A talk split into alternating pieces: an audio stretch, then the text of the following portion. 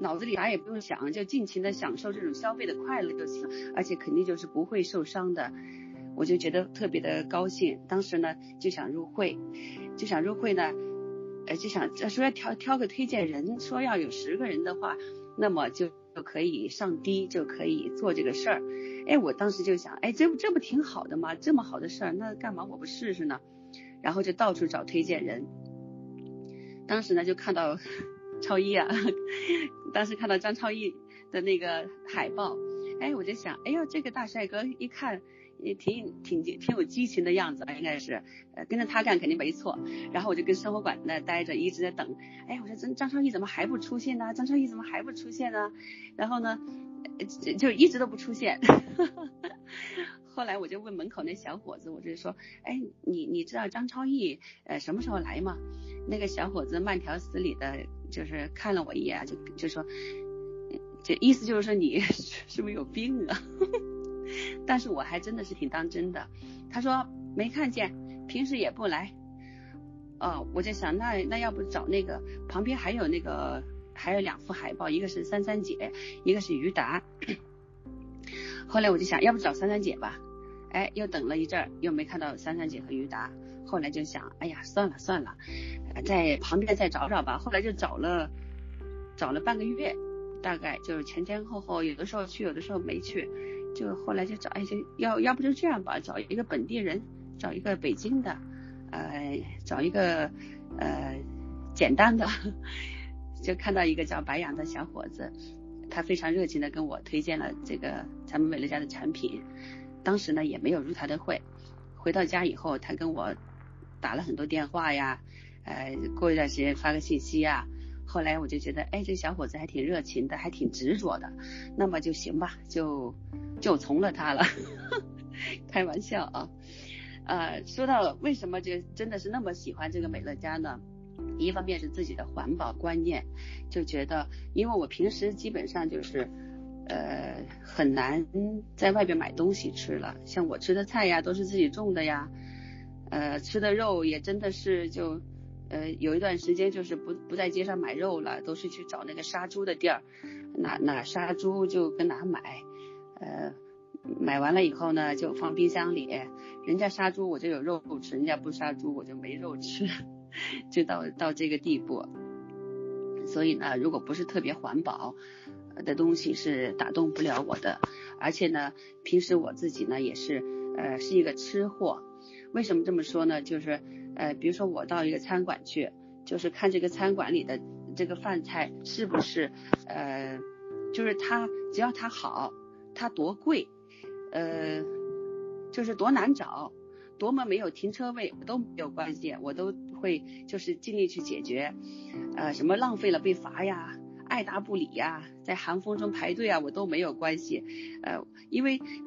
就就是说怎么说呢？最后就会发现像这种情况哈，到最后你的胃肯定是对得住的，吃完以后回味无穷。所以呢，看到美乐家这个形式呢，也是也是这种，就是给你设计好啊，消费呀、啊，怎么呃最高最低呀、按月订购啊，哎，我觉得太好了，特别适合我这种矫情的人。所以呢，就真的是深深的爱上了这个美乐家事业，呃，结果呢，一个月就。上了滴了，第二个月就二十了，第三个月就就开成本店了，一年呢就上了 SD，呃，非常的高兴啊，这个上了 SD 以后，呃，真的是很有成就感，呃，为什么这么说呢？就看到自己的团队就自己就起来了，然后那些伙伴们呢，在你的带领下也是越来越进入状态，呃。他们的收入也越来越高了，真的是有一种成就别人，同时呢也成就自己，这种叫什么呢？叫个人价值的实现吧，觉得非常的开心。呃，所以呢，希望还有在门口徘徊的，还有已经进来的伙伴，还有就是进来了以后，可能还在怀疑，在风雨飘摇的这样的伙伴，一定要真的是珍惜这个。哎呀，说千载难逢的机会，也可以吧？真的是，呃，一定要三千万，要坚持，要做对，要看，把咱们的美乐家事业坚持下去，一定会走向光辉灿烂的彼岸。我的分享到此结束，谢谢大家。谢谢谢谢龙霞辉的分享，我觉得听你的这个经营美乐家的故事真的很有趣啊，就是我觉得你真的非常这个有直觉，怎么一下子在这个地铁上就能够嗅觉那么灵敏，就闻到这个这个项目真的是很好的。听你的故事的，我就想到那个我们吴豪东老师讲的生命转弯的地方啊，那个地铁站应该就是生命转弯的地方，真的很有意思。但我觉得不论推荐人是谁，最重要的是你自己对这个生意的把握，确实是，而且你现在也。呃，达成 SD 嘛，真的要恭喜你，也希望你早日能够迈向一滴。呃，我觉得美乐家会越来越好的啦。就是我经常跟我的伙伴说，我说，呃，这段时间我跟他们说，我说不要高兴的太早，因为你现在高兴的太早，以后有更多高兴的事情，你就不知道怎么高兴了。所以未来会越来越好的。好，那我们下一位那个伙伴也是啊，是我非常熟悉的老朋友了，叫刘江。那他是山东人，然后瑜伽教练，在广州生活，呃，广州知名的瑜伽教练。我们现在广州各位都知道，有一批的瑜伽教练啊，我们的有一些小伙伴啊，非常年轻化的一个家族，那其实都是从刘江开始的。他呢是在二零一三年的时候，三月份的时候就成为我们的会员了。那目前的话呢，呃，接弦是 SD 四，但是它市场内的顾客数是非常多的。那它有两位轻推的 ED 加领导人了。那我们也请刘江来跟我们分享一下好了。刘江有在线吗？在的，在的。大家好，能听见我说话吗？听见的话，啊，好。好的，好的。呃，各位伙伴，大家晚上好，我是刘江。首先做一下自我介绍。呃，我的推荐人呢是吴本华子，他也是一位瑜伽教练。然后。呃，就像刚才超毅说的一样，我是二零一三年的三月份成为会员，那五月份开始启动经营，当月推荐了十一名顾客上总监。嗯，我今天晚上给大家带来的这个分享呢，我想重点的分成两个部分，一个部分呢就是叫做不甘心，另外一个部分呢就是嗯我自己的这个爱好，我觉得不应该成为一个赚钱的工具。那我首先来跟大家分享第一点，不甘心。其实，在我之前，呃，经营美乐家这么长时间来，我都跟大家分享了，是我美乐家故事的其中一个版本，啊、呃，就是我之前是在肯德基工作，然后呢，因为看不到未来，所以选择了离职，在离职之后呢，就选择了做瑜伽教练，后来接触到美乐家这样的一个版本。但是大家如果听过超毅的课程的话，都知道，其实我们每一个人都会有一种，呃，经营美乐家的动力，一种呢是。呃，追求快乐，另外一种呢就是逃离痛苦。其实呢，我今天也想跟大家分享我的另外一个版本的美乐家故事，就是我想把这个逃离痛苦的这种呃这一个故事分享给大家。那为什么叫做不甘心呢？其实在我从肯德基离职之后，到我肯德呃到我做瑜伽教练中间，我还有一段经历。这个经历呢是之前没有给大家分享过的。嗯，我在肯德基离职的时候，呃，确实就是因为。我觉得，即便是我以后升迁了啊，我也不会是那种生活状态，不是我想要的。那在我离职的时候呢，其实我想好了，我接下来要要做什么。我大学是学艺术设计的，那毕业之后呢，并没有从事这个相关的工作。呃，我其实发现自己不是很喜欢设计，但是呢，很喜欢画画。所以在呃离开了肯德基之后。我就去上海，呃，把自己前面工作所攒下来的钱全部都，呃，包括生活费啊，都计划好，去上海的一家培训班学习了这个电脑的绘画。那在那段时间呢，就住那种青年旅社，然后每天就是画画，确实也过得很开心。但是呢，没有收入，心里非常的没有安全感。呃，在画画期间，我呃就是通过老师介绍接了一些单子，也拿到了一点点的收入。但是那个收入对于未来说，未来。来说的话是没有任何的，就是安全感的。那当我学习完之后呢，回到广州，我发现，呃，我所我我花了这么多的钱，然后付出了这么长的时间去学习的这些东西，其实真的只能是我的一个爱好。你如果说真的把它拿到市场上面去，要想赚钱的话是很难的，因为整个中国的这样的一个市场都不是特别的规范。呃，一画一张画的话，可能好一点的能够一百块钱。那如果你是从事过这种广告啊、设计啊等等这些工作的话，你会知道，你做出来的一个方案可能要被对方改来改去，改到面目全非，最后连他自己都不知道想要什么，所以整个过程其实非常的痛苦。那就算一天画一幅画的话，也只不过是一百块钱，我觉得这个性价比太低了，而且是很廉价的这个劳动力。那所以呢，呃，我并没有去呃找到这样的一个一份合适的工作，但是在我。刚才说了，就是去上海学习期间，把我前面所攒下来的钱全部都花完了，而我又没有收入，然后呢，靠画画又没有这个收入的来源，呃，在那段时间呢，我真的很感谢我生命当中的一个老师，他是我的瑜伽老师。那在那段时间我没有收入，所以呢，我就想，呃，可可以去通过瑜伽的练锻炼，然后呢，让我当成为一名瑜伽老师，呃。没有收入的来源，所以呢，我这个就仅剩下来的一点点的钱，呃，住在和朋友合租在一家很旧的房子里面。然后呢，我可以跟大家描述一下那个房子的情况，是在一个楼顶。然后呢，呃，进门之后是厨房，厨房再往里走是厕所，厕所再往里走是客厅，客厅再往里走是卧室。那也就是说，整个房间只有一条线路可以进到卧室。呃，我的床是对着厕所的门。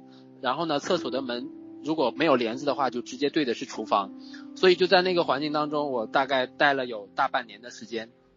嗯、吃饭也是吃的非常的简单，就是去买挂面回来，清水煮挂面，或者是呃买点西兰花回来用水一泡，然后就就着挂面吃。呃，想改善一下呢，就去楼下的那个兰州拉面吃八块钱一碗的那个兰州拉面。其实我很喜欢吃兰州拉面里的那些呃面食，但是。对于那个时候的我来说，实在是不舍得花钱去吃，只能吃，呃，最便宜的。嗯，那我在那个跟瑜伽老师练习的这个过程当中呢，他并没有收我的任何一分钱，呃，他也跟我说不要去参加那些教练的培训，呃，他觉得那个很多都是在，就是可以说是骗，不能说是骗钱吧，只能说是性价比不高，没有什么实际的意义。那在那段时间。呃，我上课的过，就是我一开始是跟他练习，他教我怎么去上课，怎么去编排动作，怎么去讲解动作。当他觉得我可以去上课的时候呢，他告诉我，呃，那个今天晚上他有一堂课呢，他假装请假，就是假装生病请假，然后呢让我去上。我上完之后呢，还会把这堂课的课时费发给我。所以我觉得，呃，特别感谢这位瑜伽老师。呃，从那之后呢，我就开始慢慢的有了课上，也慢慢的收入越来越多起来。所以，嗯，之前的这一段经历，我为什么想分享给大家？就是我觉得，嗯，我不甘心再过那样的生活。我觉得我出来，从山东来到广州这么远的距离，自己一个人在外面打拼，呃，一定要过，一定要有一番成绩，然后让证明给我的那些同学，或者说给我的父母看。那在我接触美乐家之后呢，二零一三年的三月份，呃，也是因为呃经营这个。呃，瑜伽教练就是做瑜伽教练，这就是我想分享的第二个部分。呃，爱好不应该成为赚钱的工具。呃，当我做了瑜伽教练之后呢，嗯，很多会员会喜欢我的课程，我的课也会越来越多。但是，呃，虽然课越多，收入就越多，但是呢，我所付出的时间和体力也会越来越多，身体长期下来就会吃不消。二零一三年的时候，三月份，呃。我在那段时间是不断的感冒发烧，身体出现了一些问题，那也因此让我反思，就是考虑未来要怎么办。嗯，在朋友圈当中看到了我的推荐人，他发了一篇关于持续收入的文章，所以呢，我就呃跟他联系。他一开始就告诉我说，啊、呃，你可以把家里面把你们家里面的东西换到我们这个超市来买，呃，换到我们这个超市来用。那我这里也闹过一个笑话，我一开始以为这个换呢，就是我把我现在用的东西寄给他，然后他再把他们超市的寄给我，这样交换。然后后来才明白，哦，原来是呃把这个预算换个地方买东西。嗯、在简单成为顾客之后呢，我觉得呃打动我的产品呢是强效洗衣精。呃，以前在上瑜伽课的时候，一天可能要湿很多套衣服。晚上回来之后呢，就放到洗衣机里面去洗，等到第二天早晨出去上课，第二天晚上回来才去晾前一天晚上的衣服，这样衣服就会发酸发臭。但是换了美乐家的这个强效洗衣精之后呢，就没有这个感觉了。我就问我的推荐人，他就告诉我说，这家超市的东西都是安全环保的，没有任何的污染和危害。我觉得这一点和瑜伽的理念其实非常的相像。呃，因为瑜伽它其实不光是做动作，它也有背后的这个很深的哲学的理理念。呃，所以呢，我就借此去更深入的了解这家超市，什么是持续收入。呃，其实很简单，我的推荐人因为他也是瑜伽教练，所以很了解瑜伽教练的这样的一个工作的特性。那我的收入其实就是标准的暂时收入。如果你是白领，你呃春节、五一、十一这种假期，你至少还有五天左右的这种。呃带薪休假。但是对于我来说，瑜伽馆放假我就没有收入，是标准的暂时收入。其实说的难听一点，有点类似于钟点工。呃，所以每年二月份春节的时候呢，我的收入就会少少一些，呃，就会没有安全感。那我的推荐人就问我说，如果一个私教的会员，呃，你给他上课的过程当中，呃，他买了你十节课，一旦这个课程终止之后，嗯、呃，他不再上你的课了，哪怕你一节课是八百块钱、一千块钱一个小时的课程，他不再上你的课，你也是没有收入的。呃，但是如果你愿意把这家超市分享给你身边的朋友，他们也和你一样享受同样的价格、同样的会员权益，呃，不找你买，找超市买，那超市呢就会感谢你帮他介绍这个顾客。如果他们也能够忠诚的话，那么超市就会持续的给你这个广告费和分红。大概一个顾客是三十块钱，那十个顾客就是三三四百块钱的样子。我当时觉得三四百块钱其实还挺多的，因为我如果要是上瑜伽课，要一个月多三四百块钱的话，那就意味着我每个星期要多上一节课。这个其实对于我来说是一个时间方面是一个比较大的一个付出，所以我就开始简单的相信，慢慢的去呃开始推荐，呃在推荐的过程当中也会遇到遇到拒绝，但是我觉得没有没有什么问题，呃别人不理解我以后一定会证明给他看，嗯、其实，在前期确实会经历过比较漫长的一个过程，我在。呃，总监卡了有，就是总监之总监三之前卡了大概有半年的时间，呃，总总监五，总监三到总监五大概也卡了有半年的时间，总监五到 SD 大概有将近一年的时间，中间我也曾经想过放弃，但是呃，我反过头来想，如果我今天放弃了，那么未来和我现在一起经营的伙伴，他们经营起来之后，呃，这种对比就会让我觉得我一定会后悔。所以我也没有，就是其实想通了这一点之后，嗯，我记得超毅之前有讲过一句话，就是大不了就慢一点。那只不过说在对于当时的我的那种情况下，这一句话是非常有用的。呃，大不了就慢一点，一点一点的来。我也通过累积，能够最终达到对这个 SD 的这个平台。那在二零一五年的十二月份，啊、呃，我和我的亲推李磊一起达成了 SD 二。然后呢，在呃，这将近一年的过程当中，我市场内的顾客，呃，现在已经到了两千人。这一个月市场内的顾客进呃增长了将近有四百个顾客。呃，想现在回头想一想，就是我的整个的美乐家的经历，呃，确确实实是比较漫长的。但是我觉得不管多长的时间都是非常的值得的。那有很多人都会说，呃，做瑜伽教练挺好的，但是当你把这个工作当成一，就是把这个爱好当成一种工作，包括我以前的这个画画当成一种工作的时候，赚钱的工具的时候，它就变变了性质。现在很多瑜呃，不管是瑜伽教练还是健身教练，在健身房里面工作，他其实不光是在做他本职的工作，还担任了另外一个职位，就是销售，他要承担业绩的压力。其实，在健身房里面做教练的，他们也是会承担业绩的压力，并且还会囤货。这个囤货是什么意思？我之前有在健身房里面请私教，他告诉我说，呃，到月底的时候，如果业绩完不成，这些这些私教的教练呢，就自己刷卡把这些业绩刷出来，然后等到下个月的时候再找新的会员，就是私教的会员去填充这个业绩。那其实和囤货差不了太多嘛。嗯，所以整个的这个我的嗯美乐家故事呢，就大概是。这两个部分，那通过瑜伽的练习呢，给我带来的是身体的放松和，呃，身心的这种放松打开。那经营美乐家呢，其实给我带来的是内心的平静，还有对未来的美好的期待。呃，我前面的那位伙伴也分享了美这个呃美乐家的这个三千万，千万要看懂，千万要做对，以及千万要坚持。那我最后呢，也想通过。呃，瑜伽或者是说锻炼身体的这个角度，其实也是三千万和美乐家是一个非常好的结合，特别是瑜伽。那呃，首先是我们说千万要呃坚，千万要看懂，就是说很多人之所以觉得瑜伽是女性练的这样的一个动作，其实在我看来，他就是没有看懂瑜伽，那他不能够享受瑜伽带给他的那种身心的愉悦和放松。其实瑜伽它也是要求力量和这个柔韧的平衡。那就像美乐家一样，它不光是要求快，还要要求稳，这也是一个非常好的一个平衡。当你看懂了之后，你才能够在这个平台上有所收获。那第二个呢，就是千万要做对。如果你用直销的方式，或者是用传统的经营的模式去经营美乐家，你肯定不能够把美乐家经营成功。同样，如果你用练杂技、练体操的方式去练瑜伽，那你也肯定不能够获得瑜伽带给你的这种收获。那最后一个呢，就是千万要坚持。呃，我记得天文老师在《平凡的企业家》当中曾经说过一句话，就是呃，瑜那个美乐家呢，其实是商场当中的呃瑜伽，也就是它不需要你呃今天呃一次就练上十个小时的瑜伽，呃，然后接下来一个月都不练了，而是需要你持续不断的每天坚持练一个小时，练几练几十分钟。那美乐家其实也是一样的，不需要你每个月都大量的推荐，但是一定要持续的推荐，呃，特别是。对于呃这个经营了一段时间的伙伴来说，这个是非常非常重要的。那所以呢，呃，我也通过我的这个简单的这个故事的分享，呃，能够带给大家一些帮助。呃，我也希望能够自己在明年的农历春节之前上到 S 呃上到 ED，然后呢，尽快的带着我的更多的伙伴呃达成我们的这个目标。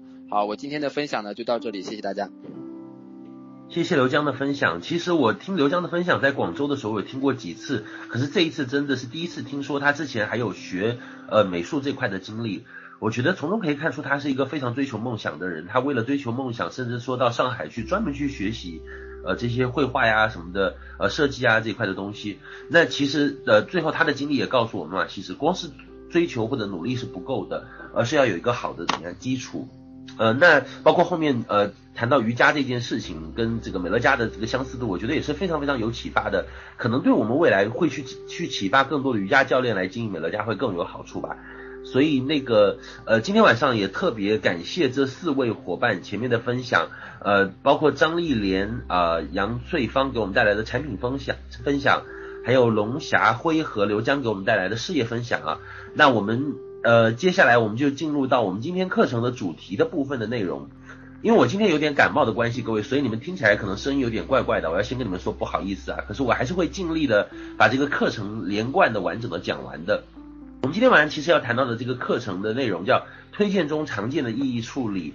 它过去的时候呢，在我们的一个文件当中是有的。我记得当时我经营美乐家到第二年的时候，大概是二零一零年的时候，那个时候奇克啊，我们这些合伙人陆续出现的时候，我们就发现一个问题，就是大家遇到的问题基本都是差不多的啊、比如说遇到的身份证啊、银行卡的问题啊，其实那个时候就存在了，包括预存订单怎么解释啊、信用卡、储蓄卡入会啊这些的。所以那个时候我们就有很多的这样的一个困惑，发现大家遇到的问题都是差不多的，所以我们就会坐下来交流解决。那各位都知道。我们当时从台湾引进了很多的教程，对不对？可是台湾那个时候并没有给我们本土化的一些问题的解决方案。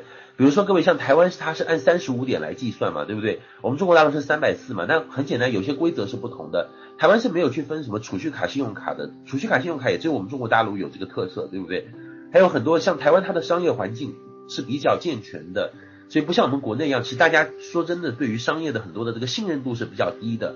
就因为法治环境不健全，大家都很害怕被骗，呃，所以就造成是我们在中国大陆经营的时候，有一些问题是你照搬台湾的教程和资料没有办法彻底解决的。所以我记得大概在一零年的年中的时候，那个时候呢，我们就已经意识到我们要整理出一套的呃一些标准答案的一些东西的。所以各位，你们今天可能会觉得习以为常的一些东西啊，比如说你你甚至用的一些词汇，比如说一个顾客一杯大咖啡钱啊，啊，或者说这个问题该怎么回答呀，呃。这个三百四问题怎么解决啊？这些的，其实你今天习以为常的很多东西，都是我们早期摸索的结果。所以那个时候，我写了大概有十五个问题的一个叫做推荐中常见的意义处理的这一篇文案。这个文案当时就作为我们团队内的一个标准工具。那个时候经过天文老师的审核以后呢，他也觉得这个文案写得不错，然后大家就开始流传使用。所以我们基本上来答题都是按照这个思路来的，就是我们去碰到顾客的时候，基本上不会超过这十五个问题。可是大概现在算起来，大概有七七快七年的时间了，马上就要进入二零一七年了嘛，对不对？所以你会发现说有很多的答题的这个方法已经不大一样了，游戏规则已经有了一些变化，再者就是我们周围的一些新的一些环境也在出现，新的一些状况也在出现。所以说的话呢，呃，我一直想要就是把这个文本文件整理成一堂课件，呃，一方面做一些升级和修改，另一方面我觉得可能课件，呃，跟大家这样用语音的方式去讲，可能对于有些伙伴来讲，他吸收的更容易。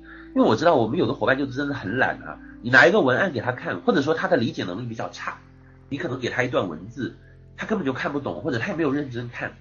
他可能也就扫一眼就过去了，并没有领会到这个文案当中非常重点的一些话术的东西，所以我觉得我还是要把这些文案的内容哦，呃，升级一些内容以后，整理成这样的一堂课程，也就是我们今天讲的推荐中常见的意义处理。可是我要在这里在开始讲到这几个问题之前呢，呃，我要跟各位说的是，就是你们不要对于我们抱有太高的期待，因为今天虽然比如说我的市场里有一万六千个会员。哦，我们有很多高阶，可能像刘江有两千个会员，呃，我们很多伙伴有三千或者五千个会员。可是我坦白的跟你说，我们高阶也没有点石成金的能力。我们经常在推荐当中也会遇到很无奈的拒绝，我们会遇到很多的那种极端偏执的，甚至跟我们在推荐的时候就是属于处于对抗性的关系当中，这种个案是没有办法解决的。各位，我那天在我的朋友圈里面征集了打问征集了问题嘛，我就我就征集问题，我说大家最容易碰到的一些。呃，问题是什么？然后我就发现很多人提的问题哦，就是一看就是那种不大正常的问题，你知道吗？就是你的朋友会提出这种问题，在我看来他是有意在刁难你，或者说他是一个极其没有常识判断力的人，或者说他是一个呃为了反对而反对的人，各位。所以我不晓得你有没有这样过的经历。我以前在经营美乐家的过程当中，我曾经有遇到过这样的状况，就是我有遇到过那种，哎，他刚开始我跟他讲美乐家，他可能会提出某一个反对的理由，说啊美乐家不好啊，东西太贵啦。当我跟他解决完这个问题，证明美乐家东西不贵的时候，他又会告诉我说：“哎，入会要身份证、银行卡呀。”后来我又跟他证明了这个是很安全的，然后他又会提出各种各样的问题。也就是说，在我们跟别人推荐的过程当中，很多时候我们很容易碰到虚假意义的问题。各位，也就是说，这个人哦，他提出一个问题，你帮他解决完以后，他又提出另外一个问题来找茬来反对你。你把那个问题解决完以后，他又提出一个问题来反对你。这个时候，你必须要清醒地意识到，各位，你不能够就问题来解决问题了。也就是说，你要去看破那个问题深层次的根源。也就是说，有的人他仅仅是因为他自己有一些难言之隐、深层次的原因，可是他不会告诉你这些问题的，各位。比如说，我曾经有一个朋友，百般推诿。拒绝我，不愿意加入，讲美乐家这个不好，那个不好。后来我过了很久以后，我最后终于他也是被我感动，然后成为会员以后，他才告诉我一个实际情况，是因为他当年有去做过一些整形的一些小手术，所以他的这个身份证上上的照片和他本人其实是有一些不符的。所以我这个朋友呢，他其实也不是觉得美乐家是传销，也不是觉得这个产品如何如何不好啊、贵啊什么，那些他都可以接受啊。他虽然口口声声说美乐家产品贵，可是他生活当中用的产品比美乐家更贵多的去了，对不对？他为什么呢？就是因为他不想让我看他的身份证的这个证件的照片，他害怕我看到他的照片。所以各位，你就明白，当他前面提了那么多反对我的问题，其实都只是为了反对而反对的虚假意义。所以我在开头要跟各位说的是，我们今天不是帮你来处理虚假意义的，因为虚假意义是处理不完的。我们的网络上有一句话流传的很广，我不晓得你没有听过，叫做“你永远无法叫醒装睡的人”。也就是说，如果今天你在推荐的这个朋友哦，他是在装睡耶，你怎么你怎么叫醒他，对吧？你要怎么去叫醒他？你叫不醒的，拜托，你总不可能拿开水烫他嘛，对不对？所以我也是一个样的道理啊。我我作为你的合伙人，我作为你的朋友，我只能给你建议，我不可能怂恿你说，那你拿开水去烫他嘛，对不对？有些人他就是对你有敌意或者是对抗性。他就是比较偏执，他就是有一些极端的个案啊，或者说他家人搞不好之前做某家传销公司被伤过，被骗到，比如说一些呃传销重灾区去坑被坑过，所以那他被蛇咬过了，他现在看到你，他又以为你是蛇，但其实你你是冤大头，你不是这样的，各位。所以对于这样的个案，我想说的是，我我也没有办法解决这样的问题。如果你把这样的问题塞给我，我会觉得很困扰，因为我确实也没有点石成金的能力。我们今天要谈到的问题是什么？就是一般性的个案。如果你的朋友他跟你提的这个问题，他是建设性的，他是真的就是，哎，想要了解清楚为什么这个东西是这样的，他是抱有一个理性的这个角度来跟你理解的，就是这个人他是可沟通的，他不是拿借口来搪塞你的。我觉得这样的朋友，OK，这是我们今天晚上要讨论的一个对象，各位？你你千万不要做成推荐是什么？就是别人质疑你牙膏，你就去证明牙膏；别人质质疑你的洗碗巾，你去证明洗碗巾没毒。最后你会很累，然后吃力不讨好。各位，我给各位的建议是什么？其实我们今天美乐家进到中国，美乐家在中国已经开业快十年了，我也差不多经营快八年了。我觉得我最深的体会就是，你要注意你去经营美乐家谈的这个时间成本。各位，你要想想看，是去谈下这个人的时间成本高，还是我去认识一个新朋友跟他谈美乐家的成本高？这个是你要去考虑的。有些时候你不要去谈那些要花很高成本才能谈下的 case，仅仅是为了满足你自己心理上的一种安慰，对吧？如果这个 case 要你谈，要花很多时间成本、精力成本。我觉得你与其纠缠，你不如去开发新的，各位。所以，我们今天在这里讲的推荐中常见的意义梳理，绝对不是要教各位改变他人的方法，我绝对不是要教各位怎么样去死磕哦，给你点石成金的方法，因为没有这种方法，有也太蠢了，对不对？所以，各位，我想说的是高阶跟初阶的区别，唯一的区别，我觉得就是何时知道应该放手。我如果意识到今天这个 case 谈不成的话，我会锁定他，但是你不会看到我今天多讲一句话，我宁可跟他聊一聊其他的事情。聊聊天呐、啊，聊聊地啊，聊聊生活啊，对不对？增进增进好感度啊。但是我可能不一定聊美乐家，对不对？我可能放长线了，就这样了，对不对？所以其实我们也没有魔法，各位，张超也没有魔法的，我也没有说谈百发百中的。呃，我唯一的跟你的区别就是我知道什么时候该轻轻放下，然后我往前走，我继续赶快去翻下一张牌，我不会犹豫，不会纠结，我不会想太多。能解决的问题我都会解决，但是不能解决的问题，我很容易就做就做出一个论断，哦，我不会去解决它，各位。啊，所以这是我在开头要跟各位讲的。其实各位，我想说的是，我我前两天在罗艺林家跟他的伙伴聚会的时候，我讲到一件事情，我说有些人他仅仅是找借口来百般诋毁这个生意，并不是美乐家不好。经营美乐家，各位，其实你至少在两点上是比你周围的人要强的。我觉得第一个是什么？就是你敢于正视自己的财务状况。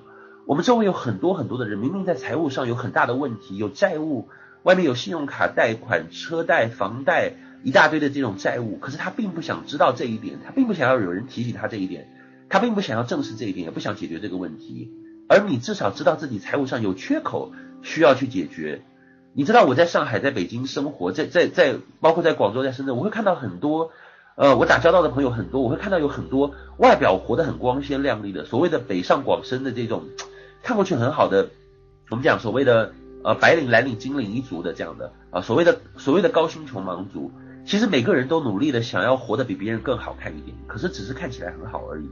表面上光鲜亮丽的，然后高负债高支出的生活，其实背地里一屁一屁股债。这样的人很多，各位，我自己的家人当中过去就有这样的状况。比如说我妈妈过去就是这样，我每次跟她提到说你财务有问题，你不能这样开支，那她会觉得她的自尊心受伤害，被冒犯了，会跟我着急，会跟我吵架的。所以各位，我觉得你至少是勇敢的，你你能够经营美乐家的话，你至少。你至少在财务上，你有正视自己的勇气，你知道自己是有缺口的。我们周围有很多人还像鸵鸟心态一样，一提到钱就把脑袋插到地里去，然后甚至可能会过着纸醉金迷的生活啊，对自己的问题视而不见啊，甚至有些人处于债务的大坑当中，但是还在继续往下挖，巴不得把自己买掉快更快一点，对不对？这样的人我不晓得你是不是跟我一样，在生活当中也有见到过哈。我觉得能来美乐家的，至少在这一点上都是敢于正视自己。生活当中的不足的。第二点，各位，我觉得能来美乐家的人都是不害怕被拒绝的人。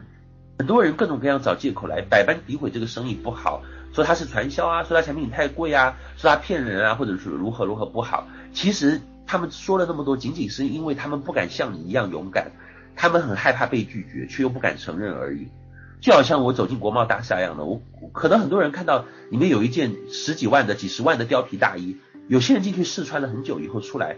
他会告诉你款式太旧了，太俗气了，不合身了。他不会承认他买不起的，各位。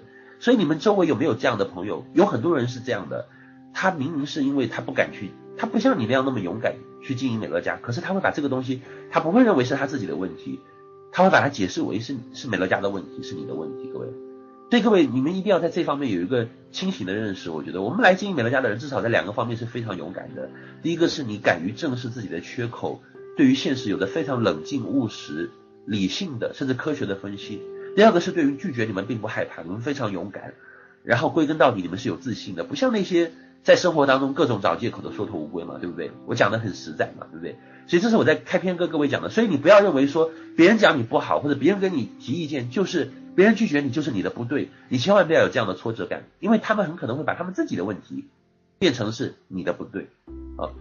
当然，有一种情况是什么？在我经营的这么七年多、快八年的过程当中，我也发现说，其实有的时候推荐一个 case 成功与否，并不仅仅是取决于事情，而是取决于人。各位，有的时候美乐家这个事情很好，可是换做一个很不好的人去推荐，你会发现这个事情明明是很好的，可是去讲他的人第一印象是给人留下的是很差的，这一个让我们很讨厌的人去讲，这个时候这个生意呢，不但没有讲进来，反倒是让别人就是就留下了非常坏的第一印象。各位，同样是有的人啊，为什么 A 去推荐 A 就推不进来，可是让 B 去推荐，并没有费多少力气就把他推进来了？各位，为什么会有这样的状况？这个是我们不得不去承认的。一个很残酷的现实就是，这个生意的推荐还是跟人有关系，跟你过去的这个印象分，你的影响力的积攒是有关系的，各位，这是一个很残酷的现实。可能我们有的时候不忍心伤害那一些幼小的心灵，可是这真的是一个小马过河问题。很多时候你推荐不进来人，不是因为美乐家太难了，不是因为美乐家有问题，好吗？是因为你的影响力不够。一方面可能你自己没有学，另一方面或许你过去一直都很 low 啊。你动不动三天两头都换那种杂七杂八的项目，各种骗钱的项目，对不对？一看就是那个智商低、坑人的项目，纠缠不清啊，对不对？三天两头一个网网络传销，对不对？我是不是讲的很实在？或者呢，你或许不是一个坏人，可是你过去真的就没有什么职场经验，你过去十年可能都在家里带孩子，是不是？当你有一天开始从事自己的事业的时候，你需要给人建立这个印象分，是需要时间的嘛，对不对？所以有的时候并不是美乐家需要时间，各位是需你需要时间来建立你别人对你的信任度，这一点是很重要的。所以如果这两点问题没有解决的话，各位，嗯，你我光是教你一些技术，其实那个是解决不了根源性的问题的。还是要回到我们上周的课课程，各位，如果假设你在你的朋友眼中当中并不是一个很有影响力、很好印象，不是一个很加分的人，就是别人拒绝你的成本要大于他加入美乐家的成本的话。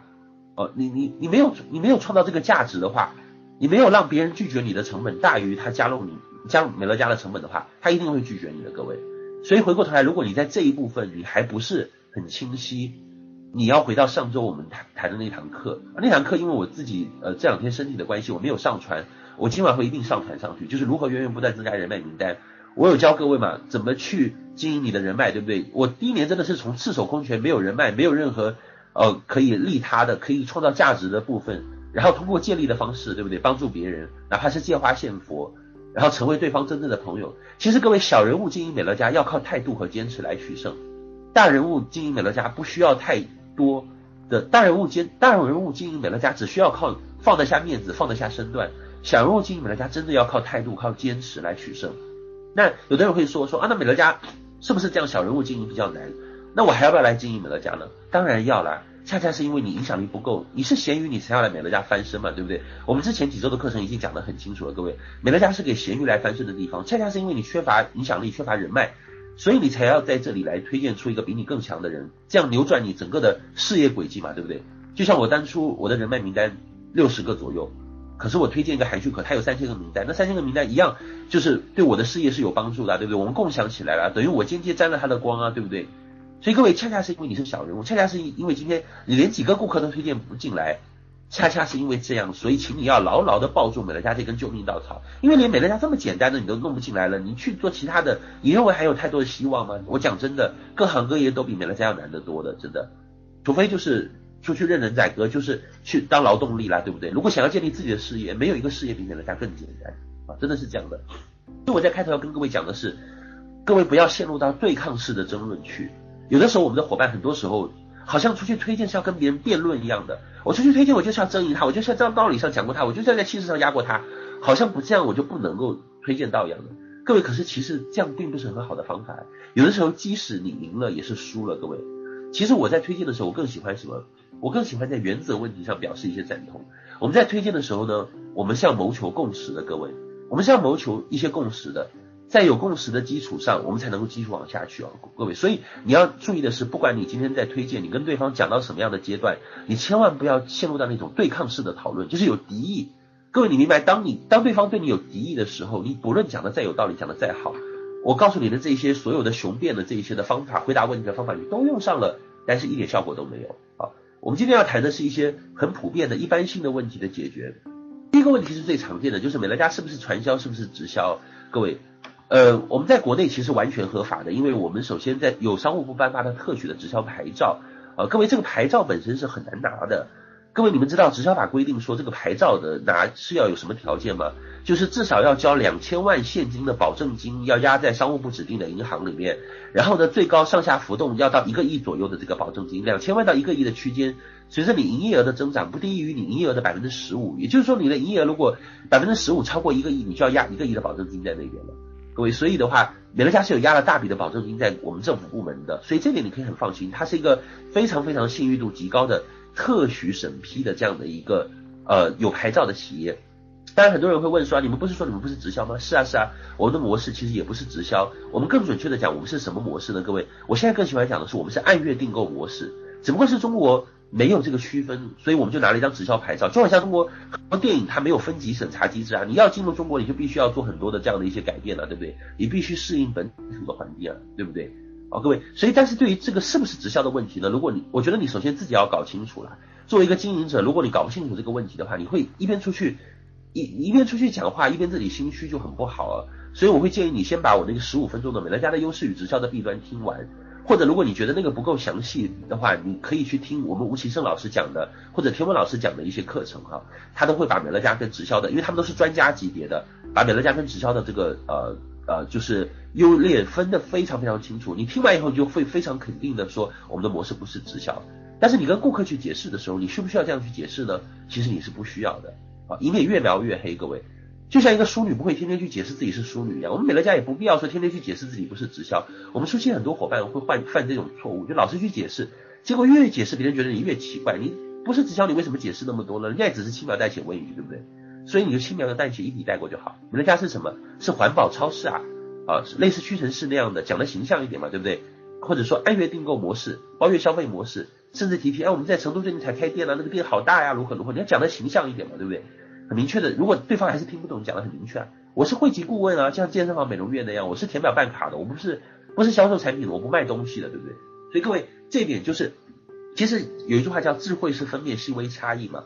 其实讲美乐家不一定要讲的很多。而在于你有没有办法用一两句话或者一两个词汇讲得很清楚，让对方通过一句话就能知道你这个东西完全不一样哦，这个才是真正高手应该练就的本领，不是要讲很多，不是要长篇大论半小时一小时哦，不是要把如何消费致富的册子拿出来讲那么多，真正的高手是讲的少，可能两句话或者三句话就能把区别讲清楚，让而且平易近人的这种讲话方式让对方很好接受啊，对不对？好，所以这个是要跟各位讲的，对，是不是直销的问题？这个就是。呃，打太极式的一笔带过就好了，不用解释太多。随着我们会员的越来越多，经营者越来越多，其实我你会发现结果越来越不同，越来越多人在这里取得成功，大家对这个越来越有共识嘛，对不对？哈，那这个问题有一个推论是什么？就是有的时候我们会有一些伙伴在媒体上会泡看到一些报道，对不对？讲说国内的中国中国大陆的一些媒体会讲说多层次计酬、团队计酬好像是违法的，我们的那个报纸杂志上面都说那个是传销啊，你们美乐家好像是这样的，对不对？所以这个问题也是我。前段时间经常会被问到的，就是有些人他真的比较认真了，他真的是想搞清楚这个状况的。他说：“我觉得你们美乐家挺好的，你们这个发展模式挺好的，可是报纸、杂志、媒体上都说多层次行销是非法传销的特征了。”那所以很多伙伴就会感觉很困惑。我跟你说，有的伙伴甚至经营两三年都没搞清楚这个话题。呃，所以如果按照媒体的标准来对照，好像我们美乐家其实好像也是有什么多层次的嫌疑的。我是不是我们也是传销呢？各位，所以很多伙伴经营经营经营，他是其实他是没有这个底气的，你知道吗？因为他内心当中。最深层的那个问题没有解决，所以前段时间我哦我我以为这个问题我以为大家都知道了，后来我才发现原来好多人都不知道，然后我以为大家都知道，其实大家不知道，后来我就整了一一段文字，我就把这个问题讲清楚。其实这个东西不是中国的法律不是靠字面来理解的，各位，因为只有法盲，我自己是法我自己是学法律出身的，各位，我很清楚，只有法盲才根据字面去理解中国的法律。比如说宪法上规定我们可以游行示威，问题是你你自己游行过示威过吗？你你你活过五十多岁，可能连选票都没有见过，对不对？这个是另当别论的一个问题，对不对？所以中国的法律是有很多的灵活性的，各位。这个问题其实涉及到直销法的这个问题，我我在这里就跟各位稍微的讲一讲，各位至少我帮各位把这个心结解掉，你们至少会明白我们为什么是完全合法的，不是违法的。这个直销法的问题涉及到两千年左右，我们中国非常复杂的一个立法问题。首先，这个全世界所有的。国家的直销法呢，对于直销的定义都是多层次的，那唯有中国的这个直销法是属于单层次的直销法。那其实为什么这样呢？因为当年中国在立法的时候，有两家很著名的直销公司，当时在中国竞争，然后一家叫安利，一家叫雅芳，这两家公司大家都有听过嘛，对不对？所以雅芳当时是单层次的，在中国，那安利是多层次的，所以这两家公司为了竞争嘛，那当时雅芳是为了真的是为了排挤竞争对手，所以贿赂了中国的一些政府官员，然后把直销法的立法立为单层次的。这个事情不是我随便乱讲的，各位，你们可以去百度叫雅芳贿赂门事件，就是因为这个事件以后，把中国的这个。呃，直销法是列为单层次的，所以多层次的是列为非法的。所以从那个时候开始，我们国内的直销法律呢，就把单层次列为合法的，多层次列为非法的。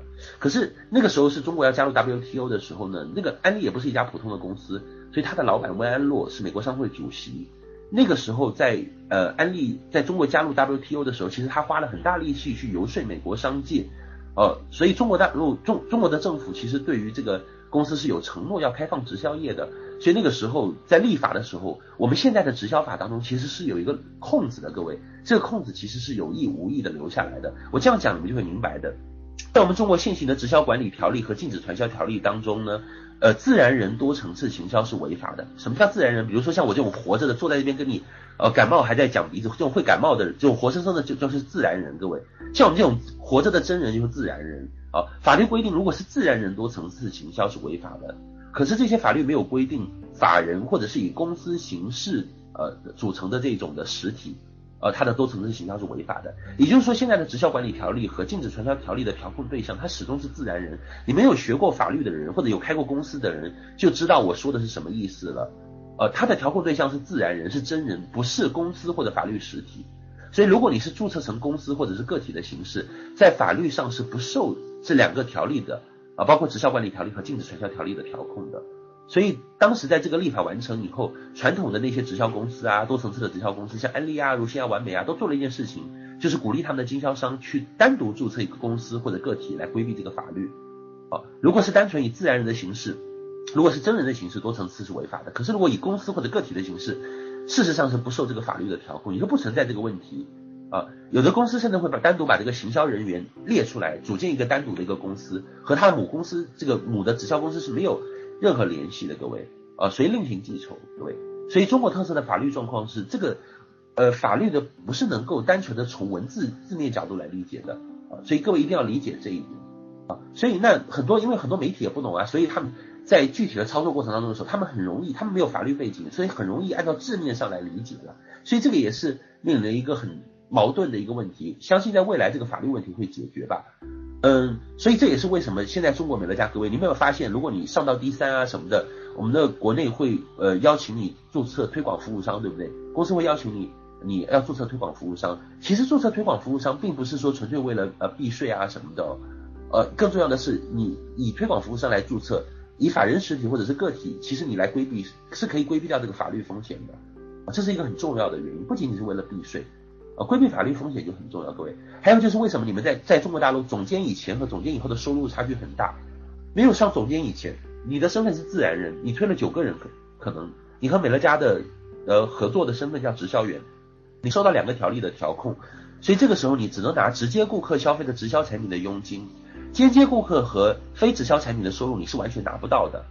而上总监以后，你和美乐家公司签约了。你成为营销员工或者是推广服务商，你拿到的收入就不是直销佣金了，是美乐家给你的广告费或者推广分红或者是咨询服务费，啊，也就不局限于所谓直接或者间接顾客这一类的说法，或者是直销或非直销产品各位，所以你们一定要理解这一点。我为什么把这么复杂的东西讲出来？其实有的时候新人会吓到说，哇，原来这里面还有那么深层次的法律的这个东西。而且想告诉各位，因为中国的法治环境本身就是很复杂，但是美乐家公司也好，或者说包括像那些多层次的这种直销公司啊，像安利、如新、完美这些企业，它本身在运作的过程当中它是没有违法的。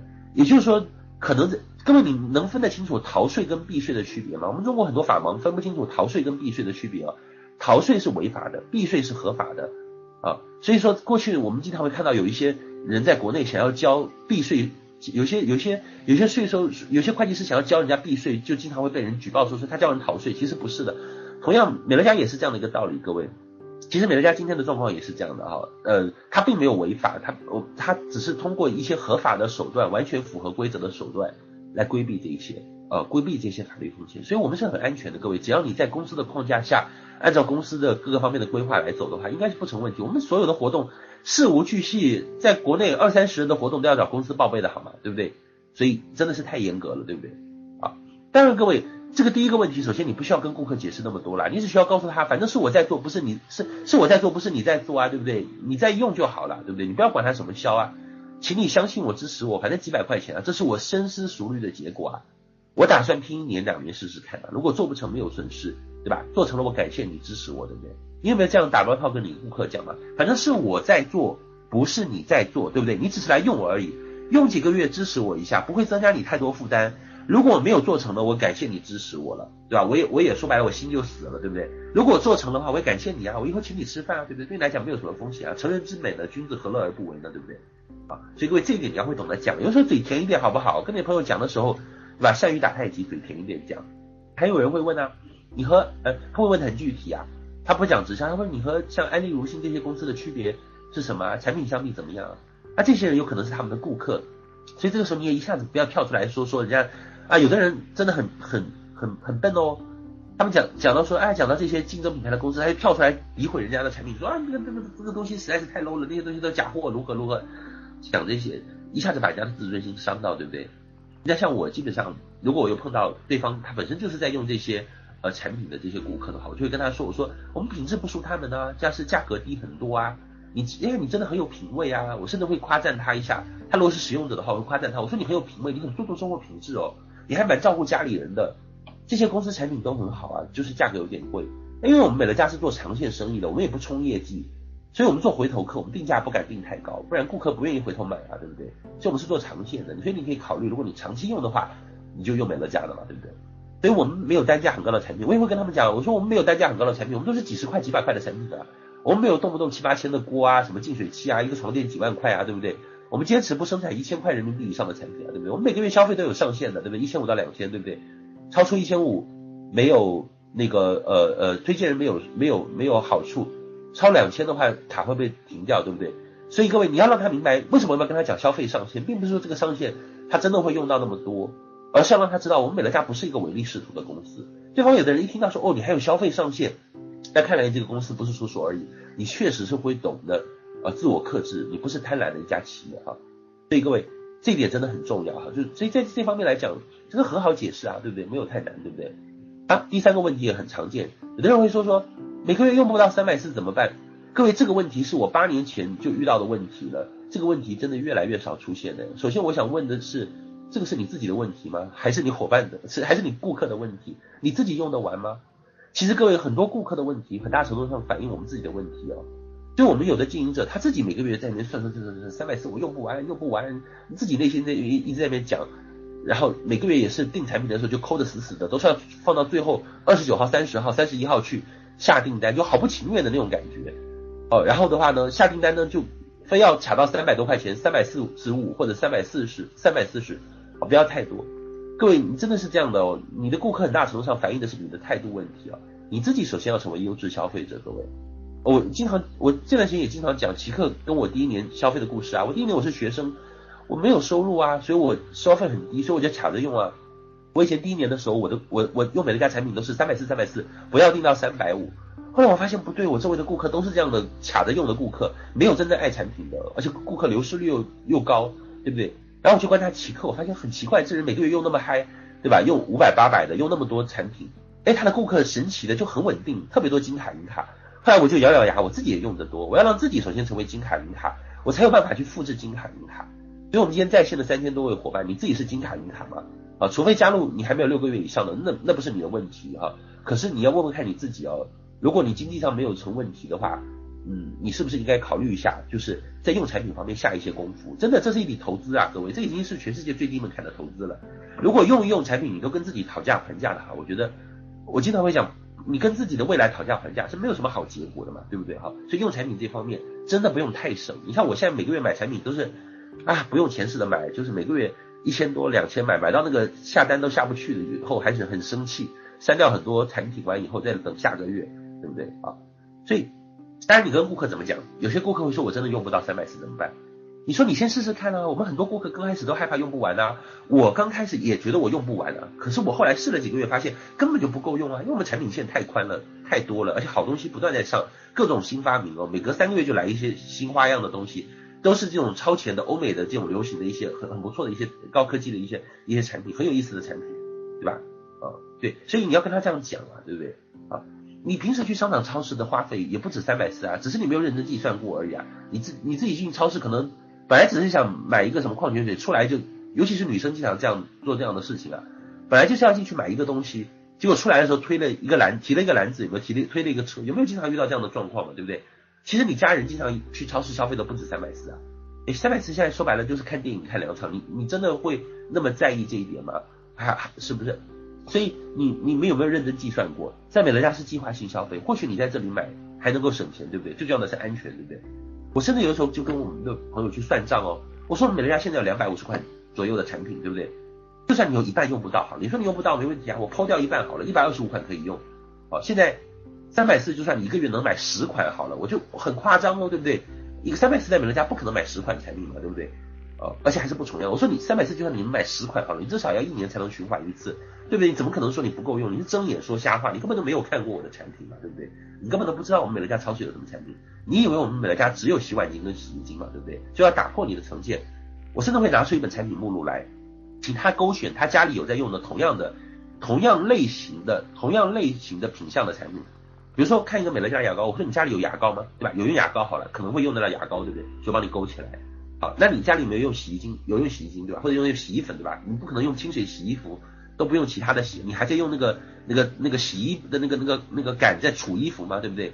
不可能的嘛，对不对？所以会把它勾起来，对不对？所以我会你会发现哦，甚至有没有的伙伴很聪明啊，我我早期有看到过这个伙伴，他把所有的这些，比如说牙膏啊、洗衣精、洗碗精列了一个清单出来，就把这清单丢给他的朋友，来你的看看你家里。现在有的哪些这些东西哪些有的，你勾一下看看。这个朋友一勾一下就发现我远远超出三百四，超出两千都不止。各位，解决三百四的问题的关键在于两个字，这两个字非常奇妙。各位，第一个叫做试，请你来试试看啊。实在不实在用不完的话，过几个月退出也可以啊，就是？不要有心理负担，不要自己吓唬自己，对吧？这是第一个。试试的目的在于什么？减轻他的心理负担。不要让他觉得好像我一辈子来就会被你绑定一样。美乐家本来也没有这个能力，说白了，他真的是要，他就算过来承诺你要用二十年，中途不高兴了，他用两个月退出了，你也拿他没有办法，对不对？不能强买强卖嘛，对不对？中国法律是这样规定的嘛，所以对不对？也不要一下子那么好高骛远嘛，要他承诺你用二十年嘛，对不对？第二个是什么？就是换，把你家里的日常用品去商场、超市买的换到我们超市来试试看呢、啊，换一下就会发现很划算，有满足消费啊，对不对？还有一个是什么？就是你去推荐的时候一定要带推荐组合呀。有的时候你就是让顾客，你丢给他一个目录，让他自己瞎选，他越选越纠结。很多时候他不是花不起这个小钱，只是因为他没有心思去选这些东西啊。你要替他省去这个麻烦，顾客花钱是不希望有麻烦的，所以你要主导订货，对吧？这推荐组合给他，你甚至可以告诉他说，我给你推荐一些试试看啦，我帮你搭配，你告诉我你的需求，我按最低标准给你搭配。呃，如果用的不好，用的好的话你就继续用，我再继续给你搭配。如果用的不好的话，你就随时可以停，没有关系，对不对？所以说其实很简单，你要主导他，你要帮忙他。很大程度上，顾客有的时候会有各种问题，不是顾客的问题，而是经营者自己，你们没有学会，哪怕多做一点事情，啊，然哪怕多多多用心一点嘛，对不对？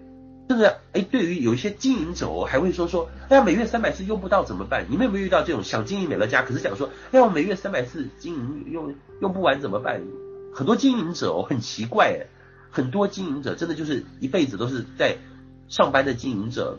他们来美乐家的时候，他会说三百四十用不完怎么办？各位你知道，有时候我回答也是蛮蛮那个的，蛮蛮蛮蛮蛮难听的。我会回答很简单，我会问他说：“你开宝马车吗？”大部分人或者说你开奔驰车吗？他会说：“妈，我没有开宝马，没有开奔驰啊。”那我会问的很简单了，我说：“你觉得全世界人都开不起宝马奔驰吗？对吧？不要因为你自己没有开豪车，然后你就认为全世界大概都不会有人去买那么傻的车嘛，对不对？”对不对？所以各位其实最关键的是这一点了。对于经营者来讲，你更不要客气了。甚至我有时候会跟我我的一些经营伙伴说：“我说拜托，我说农民伯伯种地都还要需要种子钱，还需要买肥料，还需要买农具。你来找我学赚钱，我没有收你费用已经很好了，对吧？你应谢天谢地了，应该感谢我才对了。你还觉得说好像三百四十块钱买买产品，你还觉得哦？说白了，这三百四就算付给范德士租用他创业的这些硬件，他三十一年打造的硬件，对不对？也不算过分啊，对不对？”是不是各位？所以说你对于经营者尤其不要客气，你要斩钉截铁的讲他，甚至是把他骂到脑袋开窍，对不对？因为我们讲的是很有道理的，义正言辞的事情，对不对？啊，所以这是大概是第三个问题的部分。就对于消费者三百四用不完怎么办？可以用试换来解决，可以用主导订货来解决，可以拿出同品项的这个产品的清单，让他来看看他家里面现在在用的跟我们产品同类型的产品，可能是他牌的有哪一些，对不对？主要是靠这些方法来解决。对经营者就很简单了，单刀直入啦，对不对？你不要因为你自己购买力不行，就怀疑全世界的人买不起美乐家，这是很荒谬的一件事情，对吧？然后你不要有不劳而获的心态，你明明想种地，可是连种子钱都不愿意花，肥料钱都不愿意花，这是很荒谬的事情。世界上所有这样的人，我就跟他说，我说你只适合去骗钱，然后被骗，对吧？没有机会适合你的，因为真真正正好的机会你听不懂，你只适合被骗啊，对不对？呃，不然你适合什么呢？因为你不想有任何的付出。还想要赚很多的钱，怎么可能？对不对？骗骗子专门骗这种人，对不对？好，第四个，有的人会说说你们的产品太贵啦，啊，这时候你要分辨是他是不是真的这样认为。有的人他其实只是找借口而已，啊，有的人他他是不是真的没有钱？你要去观察一下。你对你的朋友应该是了解的嘛，对不对？各位，如果他其实你会发现说，哎，不对呀，他说我们产品贵，其实他消费能力还可以。我有看到他在买的东西比美乐家都要贵的。如果你有。你有对他有这个了解的话，你就要跟他解释一下。你说我们的产品单价看起来贵，可是我们的单次使用成本很低啦。啊，就像就像套餐一样的，就像浓缩琴一样的，就像就像那个呃呃买那个那个那个手机流量套餐一样的，对不对？呃，看起来那个贵，但其实是很省的。买下来长期算下来是划算的，平均算下来是很划算的。当你跟他这样讲的时候，你不要光是讲单次使用成本这个概念，你要跟他学会举例啊。你说我们一个洗碗巾虽然三十多块钱，比金鱼。比那些白猫要贵得多，可是我们可以用五百次啊，而且是不伤手的，对不对？就算有些的残残留被你吃下去，也是青苹果的什么的，不会伤人体，不会伤肝伤肾的，对不对？啊，有科学认证的，对不对？就很好，就举例，一定要举实例，各位讲的生动一点嘛，不要光是讲理论，讲抽象的概念，还可以讲讲洗衣精啊。你说外面的洗衣精看起来呃一大瓶促销很好，可是用不了多少次啊？我们这个洗衣精可以用九十多次啊，对不对？高浓缩配方，冬天冻得像果冻一样的，因为没有含太多水分啊，对不对？我们是高品质的生化类产品，但是我们是终端的价格。各位，我们美乐家真的不是卖便宜货的，所以你不要努力的把美乐家往便宜了讲。我们有些伙伴真的我觉得好可爱的，他就是要努力把美乐家讲得很便宜。相反，我觉得不是要这样的。你有的时候你要抛出一个门槛。各位，我坦诚的讲，美乐家的顾客群定位，他至少应该是温饱线以上的，就这个人他至少应该解决温饱问题，甚至是城镇中产以上的，他才会注重生活品质，他才是。呃，在温饱线以上的这样的消费者，他才会考虑到说，哎，让自己过得更好一点啦，他才会愿意多花这么一点点钱用，但是用好很多很多的产品。所以这个时候，你不要让他觉得说美乐家很 low 或者很便宜，不要真的把美乐家去跟那些五元店的那些东西去比啊，要努力比得过五元店，真的我也没有办法，我也没有办法救你啊。你要跟他说，你说我们美乐家是进口超市的产品啊，你看我们的很多的洗衣精啊什么的进口的，你看那些进口的。像进口的，我去北京赛特的那个超市看汰字的那种三倍浓缩的，一瓶三百多块钱呢。我们美乐家六倍浓缩的好吗？浓缩配比什么的配方比他们好得多的，我们没有那么贵啊，对不对？我们没有，我们没有卖到三百多块钱，我们浓缩度还比他高，对不对？但有些状况是，有些可能是直销产品给他留下刻板印象，别人以为你这又是直销啦，而直销产品一定很贵啦，所以你这时候要跟他们解释一下，你说我们美乐家真的不贵，没有像那些直销产品一样，你要把对方的顾虑给他说出来，各位。那如果真的就是有的朋友，哎，他真的周围的朋友可能可能周围的朋友真的月收入就是一两千或者两三千的，他真的我讲真的，他真的不适合来当美乐家的纯消费者哎。那假如这个朋友真的都那么没有钱了，他为什么不来经营呢？各位，你为什么不不好意思叫他来经营呢？我就搞不懂了，对不对？各位，其实从第十个会员以后，我们前十个让你当消费者，可是第十个会员以后，你就可以大胆谈经营了。这个时候就不要顾虑太多了，各位。美乐家的原则是找有钱的来用，找缺钱的人来做，对不对？所以，呃，各位，而且三五千哦，对于高收入在北京，比如说，如果在北京，我的一些朋友月收入三五万的，真的一个月对他来说三五千并没有什么太多的影响。可是对于，比如有些城镇的，呃，有些乡镇的月收入可能真的就在三千五千的一些一些朋友来讲，哎，经营美乐家额外多个三千多还是蛮好的，对低收入来讲就是雪中送炭了，好吗？各位在美乐家，如果你想一下子赚个三五万，还不是那么容易的事情，因为美乐家是需要时间的。可是你要一下子赚个三五千人民币还是很容易的啊，这个月努努力，下个月努努力，可能第三个月开始收入就往上飙啦，对不对？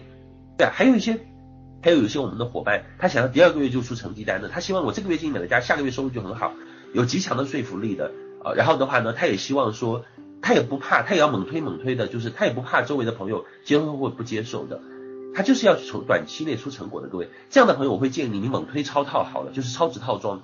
你看我们前两个月有一个伙伴，这个伙伴是哪里的？我我现在一下记不起来。他推了四十七个超套，当时深深震撼了我，因为隔月他的收入就上万。各位，所以美乐家不是不可以赚快钱的，不是不可以第一个月收入就破万的，关键是你自己有没有这个本事，你有没有咬咬牙，就是下尽力气去推超套啊？如果你真的咬咬牙，狠心去刷脸的话，第一个月收刷四十几个超套来，第二个月你收入直接破万，你就可以启动很多人来跟你经营了，对不对？破釜沉舟，一鼓作气，你搞不好第二个月就开始开分店了，对不对？所以各位其实很简单了，就看你敢不敢，愿不愿意，你下了多少功夫，各位。当然，除了写美乐家贵的这个产品的人以外，这个这种人已经很少了，各位。我在美乐家八年，这种人基本上快灭绝了，已经越来越少了。现在有一个人讲美乐家产品贵，我们大家觉得他蛮稀奇的，他是不是生活在深山老林里面的？哦，我们现在尤其像一线、二线城市，这甚至三线城市，很多人也不觉得美乐家产品贵嘞，真的。我现在到一些三线城市，我一开始还是还还想要解释美家产品价格的问题，现在发现大部分人都反过来说，你们产品那么便宜，呃，到底可不可以用啊？质量有没有保障啊？现在现在反过头来出现一个趋势是，有些人会觉得美乐家的产品那么那么便宜，质量到底有保障吗？反过来会去质疑这个，各位，这个时候你就要从几个方面去解释啊。我们是真正省去中间环节的工厂店啊，对不对？市售产品的价格百分之七十都花在渠道和广告宣传上啊。啊，我们是做长线回头客的公司，所以不敢把价格定太高啊。所以我们有百分之九十五的续订率啊。我们是一家有历史、有品牌的来自发达国家的企业，我们有三十一年的历史，我们是有传承的企业，对不对？各位，解决产品的信任度的问题，不论是价格高或低，你一定要让品牌深入人心。各位，不要就产品讲产品，我还是要就这一件事情讲讲我在产品概论里面提到的，就是你不要就单品做过度的证明。要讲美乐家的企业背景，要讲要讲的有霸气，讲的很骄傲啦。各位，你讲美乐家要讲出价值，而不是去讲价格。我们很多人都在都在那个鼠目寸光的讲价格，可是没有讲到价值的部分。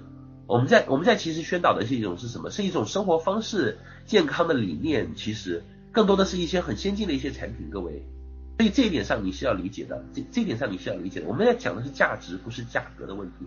让你的自信和底气显现出来，因为这些都是真的。各位。好那当，第五个问题，还有的人会说，你们的产品我用不到啊，不需要，家里还有啊。那我以前都会很直接的问我说，你不洗脸、不刷牙、不洗澡、不洗碗、不洗衣服吗？其实这些家里都是你家里天天都在用得到的，只不过是你现在在用其他家的而已啊。你家里肯定不会缺这些嘛。但是请你提前多订一点好不好？放在家里面肯定用得上嘛，对不对？这些东西都很便宜的，这些东西都很便宜的，你就多订一点，当帮忙支持我创业嘛，对不对？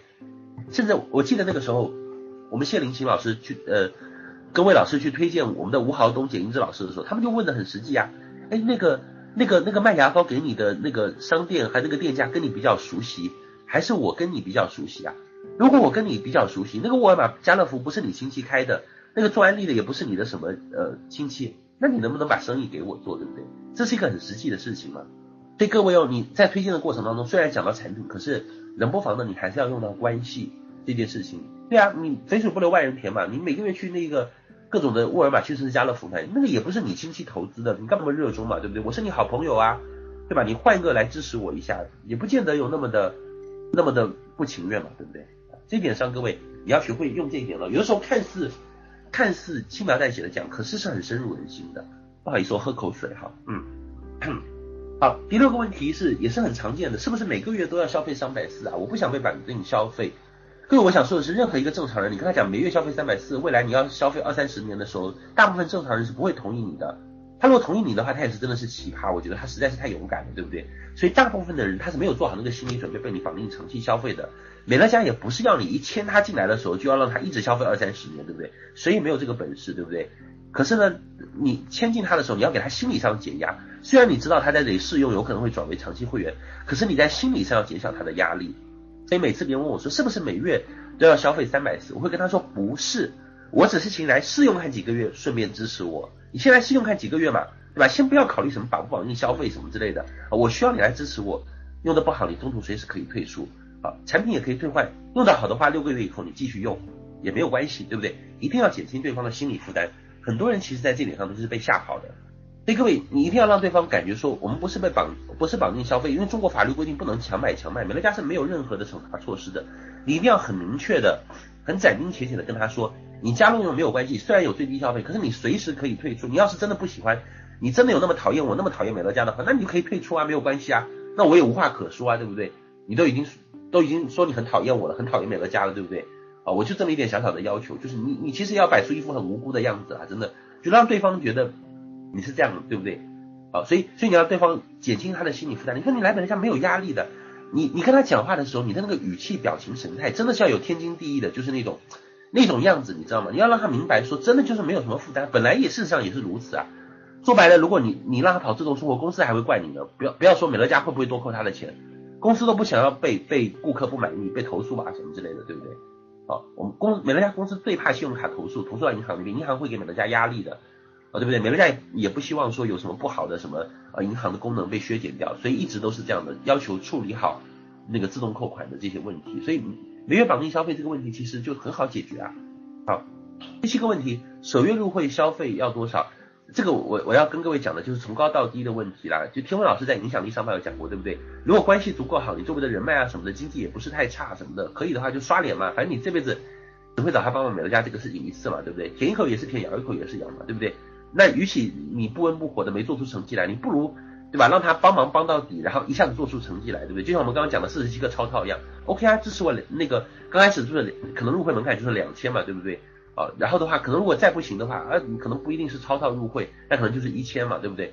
然后再不行，至少办个金卡嘛，对不对？就是我想说的是，当然可能报价方面，可能各个老师，可能各个家族在往下复制的时候会略有不同，不同时期的，可能真的是人群不同，也会略有不同。可是我想跟各位说的是，无论如何，你要从高到低啦，这是我的建议，你要从高到低，你一开始要拉高他的心理预期的，各位。如果我以前看过一个呃一个学者讲过的一件事情，他说很有意思，他是在讨论社会议题的时候，他讲的是社会议题。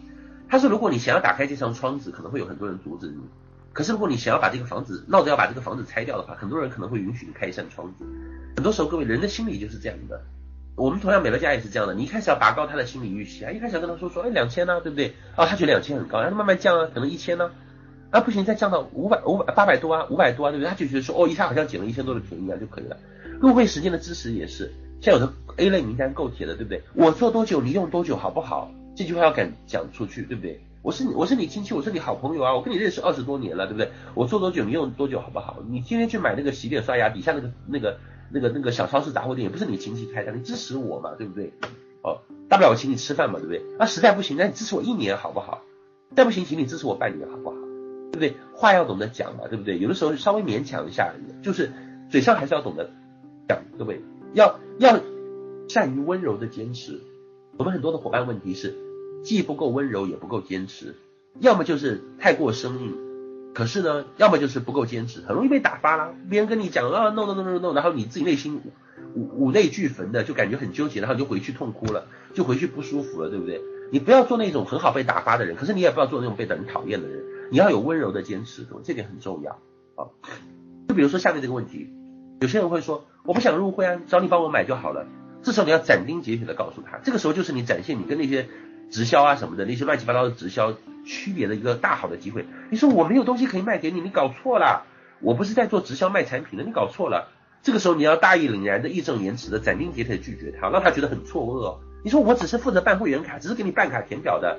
你自己找那个美乐家去下单买，对不对？钱和产品都不用经过我，我不收你的钱的，我不赚你的差价的，工厂直接发发到你家去的。啊，我现在急需的是会员，我缺的不是钱，也不是卖产品，对不对？你误会我了，你是看我这样的人，我怎么会缺缺那么一点钱呢？对不对？你也太小看我，对不对？是不是？我缺的是会员，缺的是口碑支持，你来办会员支持我就好了，各位。有的时候甚至有的时候假装生气一下也，没有什么问题嘛，对不对？啊我请我请你，你来办个会员支持我，大不了你每个月买三百四，我请你吃饭三百四，好吗？对不对？我相信，真的当你这个话敢放出去的时候，你的伙伴也不好，你的朋友也不好意思拒绝你，就算那个不拒绝你，他也不好意思每个月一直找你吃饭嘛，对不对？那这样的话，如如果真的是有这样的人，那也真是奇葩，对不对？好，第九个问题，我想这也是一些老生常谈的问题，我想试用一些产品，你可以卖给我一些用一下嘛，对不对？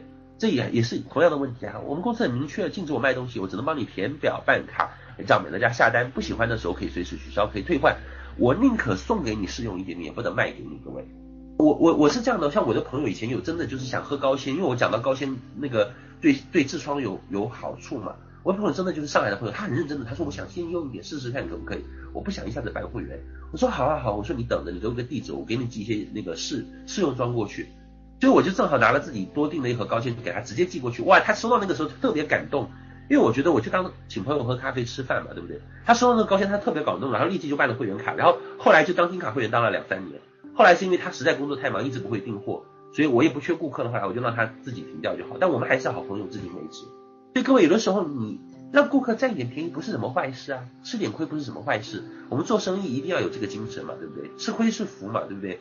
我相信很多人的，你、你的、你的、你的家人如果有做生意的，一定会教你这一点，对不对？好，下一个问题，什么是预存订单？为什么是有预存订单？各位，这个预存订单，如果你去解释，实在是太麻烦了。如果你要跟顾客去解释，顾客觉得很奇怪，妈呀，我来买你东西，我还要去预存，就顾客会很不理解啊，各位。所以我一般处理预存订单，我会。很简单的处理，我说这就是门槛啊，很简单。你去理发店办一张理发卡，大概是不是都要五百块、一千块钱？各位我讲，各位我讲真的，其实美乐家还蛮仁慈的。我我这是讲真心话，为什么蛮仁慈？这也是之前那个我们华南区的业务总监那个维尼跟我讲完以后，我才有感觉到的。为什么蛮仁慈？各位如果今天你们有没有去过一些，比如说一些洗脚、桑拿、按摩城，比如说我去北京这个良子健身、大班按摩。各位你知道吗？如果我想要去，还有一些比如说美容院之类的啊，或者说有一些什么茶道、茶艺居啊之类的。各位你知道吗？如果我想要拿到它的六到七折，不要说六到七折好了，七到八折或者八五折之类的卡，如果我想要拿到它的折扣，各位知道这些商家会要我做什么事情吗？他会要我预存很多钱，怎么预存很多钱？办一张卡一万块钱才给你八五折啊，对不对？办五万块钱给你个个个七五折，对不对？啊，办十万块钱搞不好给你个六折都有可能，对不对？所以各位你会发现哦，美乐家今天很有良心诶，他没有让你一下子花那么多的钱，没有让你说你先买断一年，对不对？买断一年我再给你六到七折，因为我前面要送你赠品积分什么啊，你万一中途不续订还要退换货的，搞不好我会我是会亏掉的啊，对不对？有的月份你还正好买到那个满额享优惠，你还拿了新人赠品呢，拿了一些一些小家电的赠品，所以公司是有可能会亏的哦，各位，不是说不可能会亏的，所以美乐家真的很仁慈诶，就是他给你六到七折，可是他没有要求你要花一大笔钱。去买他的会员卡，然后你才能享受这个折扣，甚至跟很多直销公司也不一样，直销公司拿大的代理啊什么，你想要拿六到七折，你有级差制，你要去囤货的，微商也是一样的，各位，美乐家一开始就给你六到七折，可是这个时候他他给你六到七折的原因是什么？因为他相信你会持续购买，所以第一个月他有个小小的门槛，对不对？就是两个三百四加六十八的会员费，所以我跟我的很多朋友，我也不会去解释太多，我说哦，我说第什么预存订单，我说第一个就是门槛了。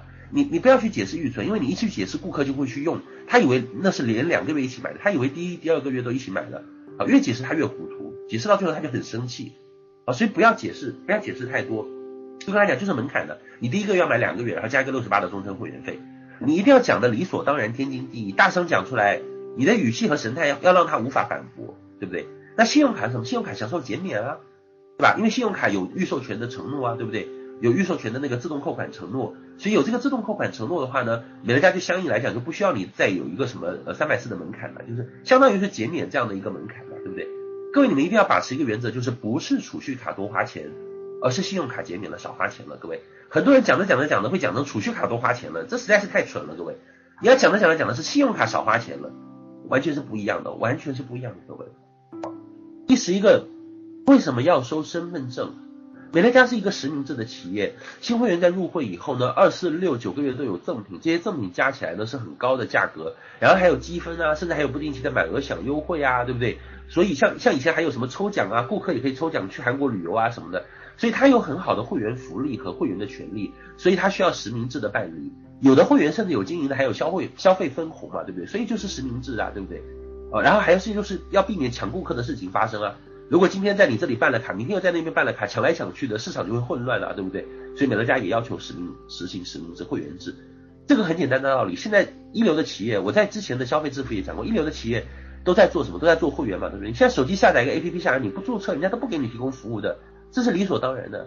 包括其实像超市的这种模式，像他们之前讲 Costco 啊、山姆会员店啊，都是一样的嘛，对不对？你不办我的会员卡，我就不给你提供服务啊，对不对？我有我的选择权啊，对不对？啊，当然你跟顾客有时候。各位，你知道顾客有的时候也是这种渐渐的心理，你有的时候就是要跟他抬杠一下，他反倒会觉得说说，哎，你说的这个东西还蛮靠谱的。各位，哎，有的人是真不放心身份证，这时候你可以跟他讲，你说你可以复印一下呀，上面写仅供美乐家办理会员使用字样，或者你直接到店铺去办理啊，我告诉你店铺在哪里，你如果有店铺的地方，你自己直接去办理，你不要经过我的手啊，对不对？你要是不相信我，我把我的身份证拍给你好不好？像我们有的伙伴在网上签人，网上的人不愿意给他给给你他的身份证。这伙伴好聪明的啊，就把自己的身份证拿出来拍一下，然后加了一下不能被挪用的字样，发给那个对方的那个那个伙伴。你说这个这个是我的，你如果不相信，视频一下看看我跟照片有没有差，一下对方的信任就允许了，然后就把对方的资料正正确的拿到手了，对不对？啊，重点是你要跟你的朋友说，你相不相信我？这家公司我认真考察过啊，非常安全，绝对绝对放心。人家一年营业额几十亿，哪里会在乎你那么一点点一一些事情呢？哪里会哪里会做那么多鸡鸣狗盗的事情？你这个是以小人之心度君子之腹，哎，真的很没有见识的表现，对不对？你甚至有的时候可以可以真的就是就是这样讲讲啊，但是你讲也不是损他了，就是你有时候可以敲敲他，对不对？让他意识到这一点，对不对？好，为什么要用信用卡、储蓄卡？第十二个问题，办会员卡都需要提供一张银行卡的正反面拍照。主要是有如下考虑，一个是为了方便支付啊，就跟微信、支付宝绑定银行卡一样，哎，微信你如果不绑不绑卡，他都不会让你进群的，你都不能加入到一百人以上的群，哎，很多都是强制绑卡的，哎，所以很多人在美乐家绑银行卡，他的初衷也是一样的，就是购物的时候会非常方便了，对不对？所以绑银行卡的主要的目的，一开始的目的主要是为了方便支付。那当然，美乐家出现的时候，并没有像现在支付宝啊、微信这么多的渠道，所以未来可能支付宝和微信也会逐步在替代这些银行卡，也是有可能的哈。只是目前为止，美乐家入会还是需要银行卡的，因为还是有很多人，像有些年龄比较大的，他真的就不会微信和支付宝啊。像我妈就完全不会微信支付和支付宝啊，对不对？啊，二是为了方便退款啊，如果你有不满意或者你想退换货的，三十天之内可以找公司处理嘛，对不对？原卡原退，退到你的账号上，所以需要有你卡的信息。第三个是什么？有部分信用卡入会享受减免优惠啊，优惠力度很大呀，免掉一个三百四加一个六十八的会员费啊，对不对？是不是很划算？四是分红啊，有些会员本身也在经营，每个月美乐家十六号会有持续收入发到他的账上啊，啊，所以会要求提交银行卡。这个时候很多人会很好奇，什么叫持续收入啊？对不对？你就可以跟他讲啊，顺顺势就开始讲了。所以你就可以跟他说，如果你不放心，你可以办一张空卡呀，拜托，你支持我嘛，你辛苦就到银行去办一张空卡。银行卡只是入会第一个月要用到的，我们现在其实入会支付已经开发了微信支付和支付宝了，从第二个月开始你都可以用微信支付和支付宝了啊，实在不行，各位万万万万就是万万不得已的下策是什么？就是你可以给他办无卡入会，无卡入会就是他没有提供银行卡，但是按储蓄卡标准入会啊，这也是可以的，但是你要尽量避免，因为无卡入会的这个续订率是很低的，我们推顾客进来就是希望他续订嘛，对不对？所以如果假设。没有没有卡入会的话，又续订不续订的话，那就没有意义啊，对不对？好，第十三，为什么要预售扣款授权？会不会乱扣钱？预售扣款授权主要是方便代扣，有些顾客比比较方便嘛，对不对？有些顾客也比较喜欢这种代扣的方式。重点是要跟他讲，美乐家是一家三十一年的企业了，年营业额在是十亿美金及以上的公司。其实更多的从两个角度去讲了，一个就是你相信我们的公司，我们的公司很有实力的，不断的跟他讲。给大家公司本身的实力和背景，对不对？通过这一点去，通过常识性的一些知识去解决他的问题。第二点就是你个人的能力了，你就跟他说，你相信我，我有判断力。这个公司我研究很久了，我跟你拍胸脯担保，如果你被多扣一百块钱，我赔你两百。你敢不敢跟你这样的伙，你你的伙伴这样讲？各位，有些伙伴可能了解不够多的，他就。他就不好意思这样讲啊，那我觉得你需要有这样底气。你既然要开始经营这个了，美乐家没有让你承担任何风险，可是你这个口头的风险总是要承诺的吧，对不对？所以你口头上的你跟你的朋友还是要讲的。哎，如果说美乐家多扣你一百块钱，我赔你两百块钱。各位，我甚至可以在线跟我们各位伙伴承诺，如果你真的有被美乐家，如果你的顾客或者是你自己真的有被美乐家多扣两百块钱，我赔你四百，好不好？张开也可以给你这个承诺哦。我在八年以来。我在美乐家，我有碰到过类似问题，可是不是只有一起，不是不是有很多起，大概只有两起左右。确实是因为客服处理的那个失误，有过两起扣款扣错的事情，金额扣错的事情。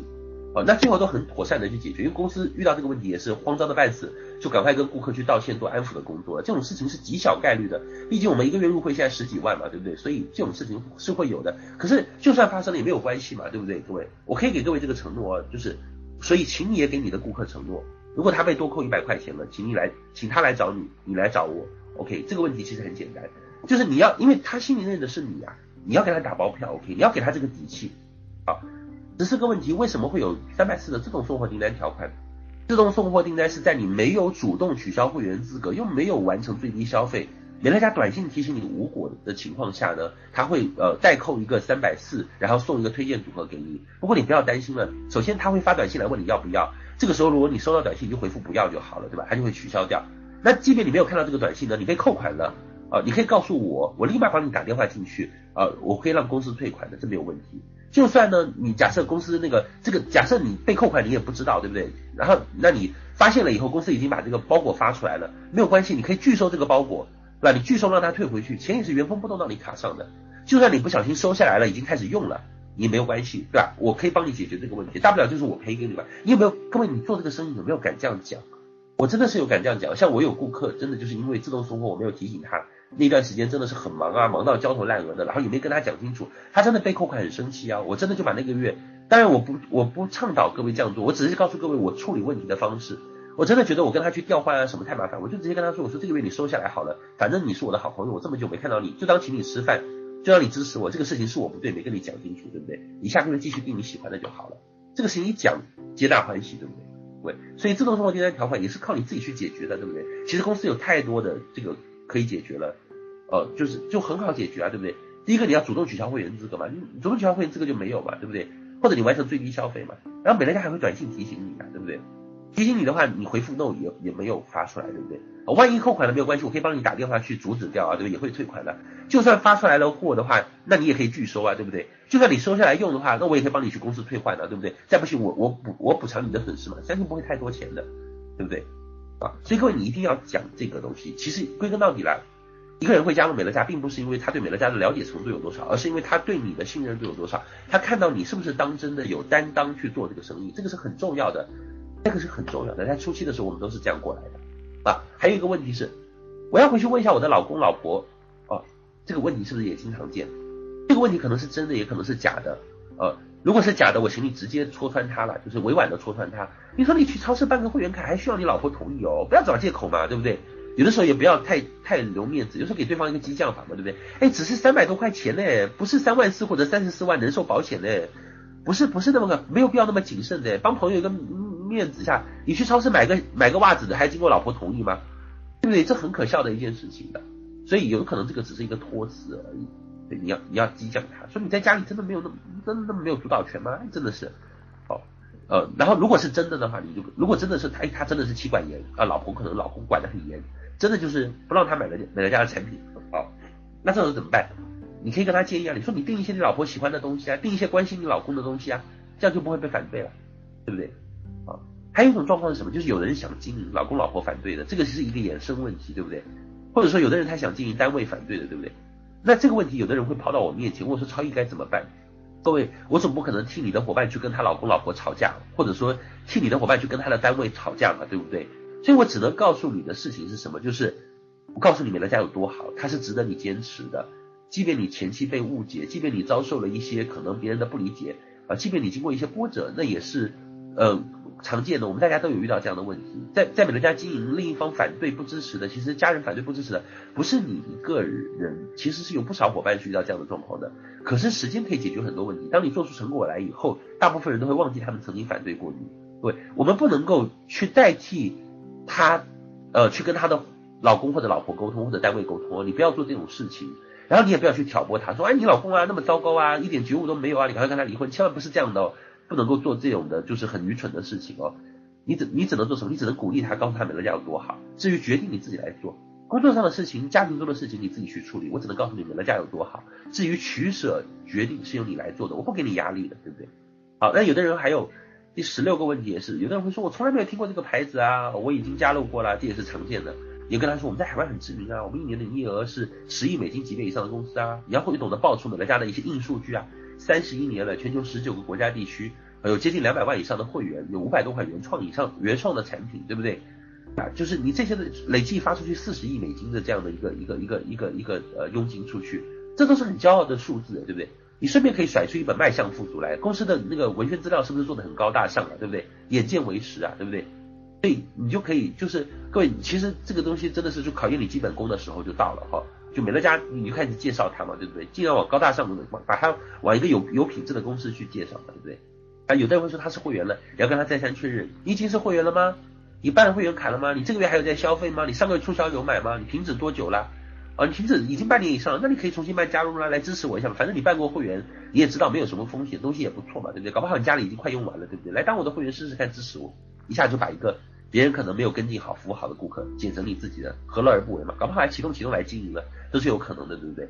这就是妙不可言的一些事情。好，第十七个问题也是很棘手，可是老生常谈的问题，为什么淘宝上会有你们的低价品？是假货吗？呃。其实那个这个问题，有的人会让我回答说说是假货啊什么的。可是我想说的是，那个真的不是假货哎。其实我会很明确的跟他们回答说说，是有一些不懂事、没有人教、没有人带的人，又想要把美乐家这个事情经营好，所以他们可能之前是做微商或者是做直销的，就把美乐家的这个赠品积分啊、什么新人礼品扣除啊，然后把这些东西挂到网上去卖。其实，那我一般会给顾客做一个这个动作。我们美粉素材中心里面有一个帖子，各位，当时我们做出来的，你们是不是都有看到？叫历史上的赠品大合集。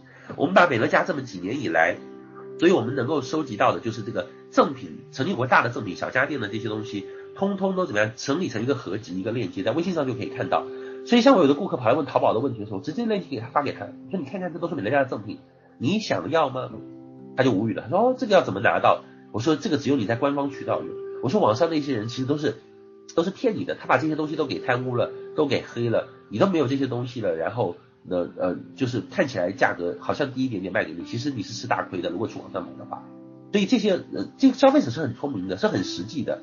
他算算看，觉得说，哎，还不错啊，我在你这边买，又有品质，又有退换保证，又有会员资格，又有很多的福利，对不对？然后又有积分，又有赠品这些的，想想看，都会在官方买。对，所以各位，其实所谓的淘宝上的销量真的很小很小，哎。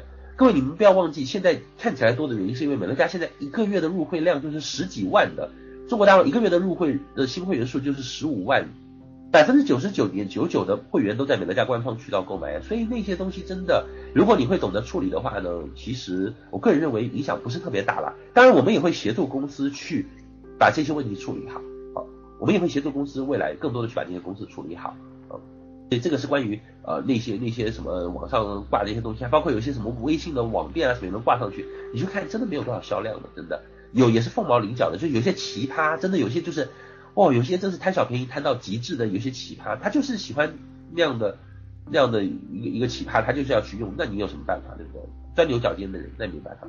呃，第十八个问题，我家里还有单位发的许多日用品没有用完。哦，拜托，谁家里没有一些没用完的东西？我家里有牙膏，什么好多没有用完的，用完可以直接续上嘛，对不对？美乐家不是立即下单，今天下单明天就有的，对不对？你单位里面发的很多都是石化类的产品，价格很低，但是对人体有一定损害的。我们美乐家是发达国家进口的这个高环保的产品，对家人完全无毒无害的。你想要哪一种嘛，对不对？是便宜一点，但是天天毒害你的家人，还是完全无毒，但是你花一点小钱嘛，对不对？给他丢一些精皮毒的，呃，下危机的所谓的小实验的，市售产品致癌的。甚至是第三方新闻媒体报道的例子啊，这些我们都有很多的素材哎，你你勤快一点，收藏一两个在你的微信收藏夹，好吧？你丢出一两个案例来，很多的日用品致癌方面的东西，不要太多，这都不是美乐家写的，都是很多第三方媒体写的。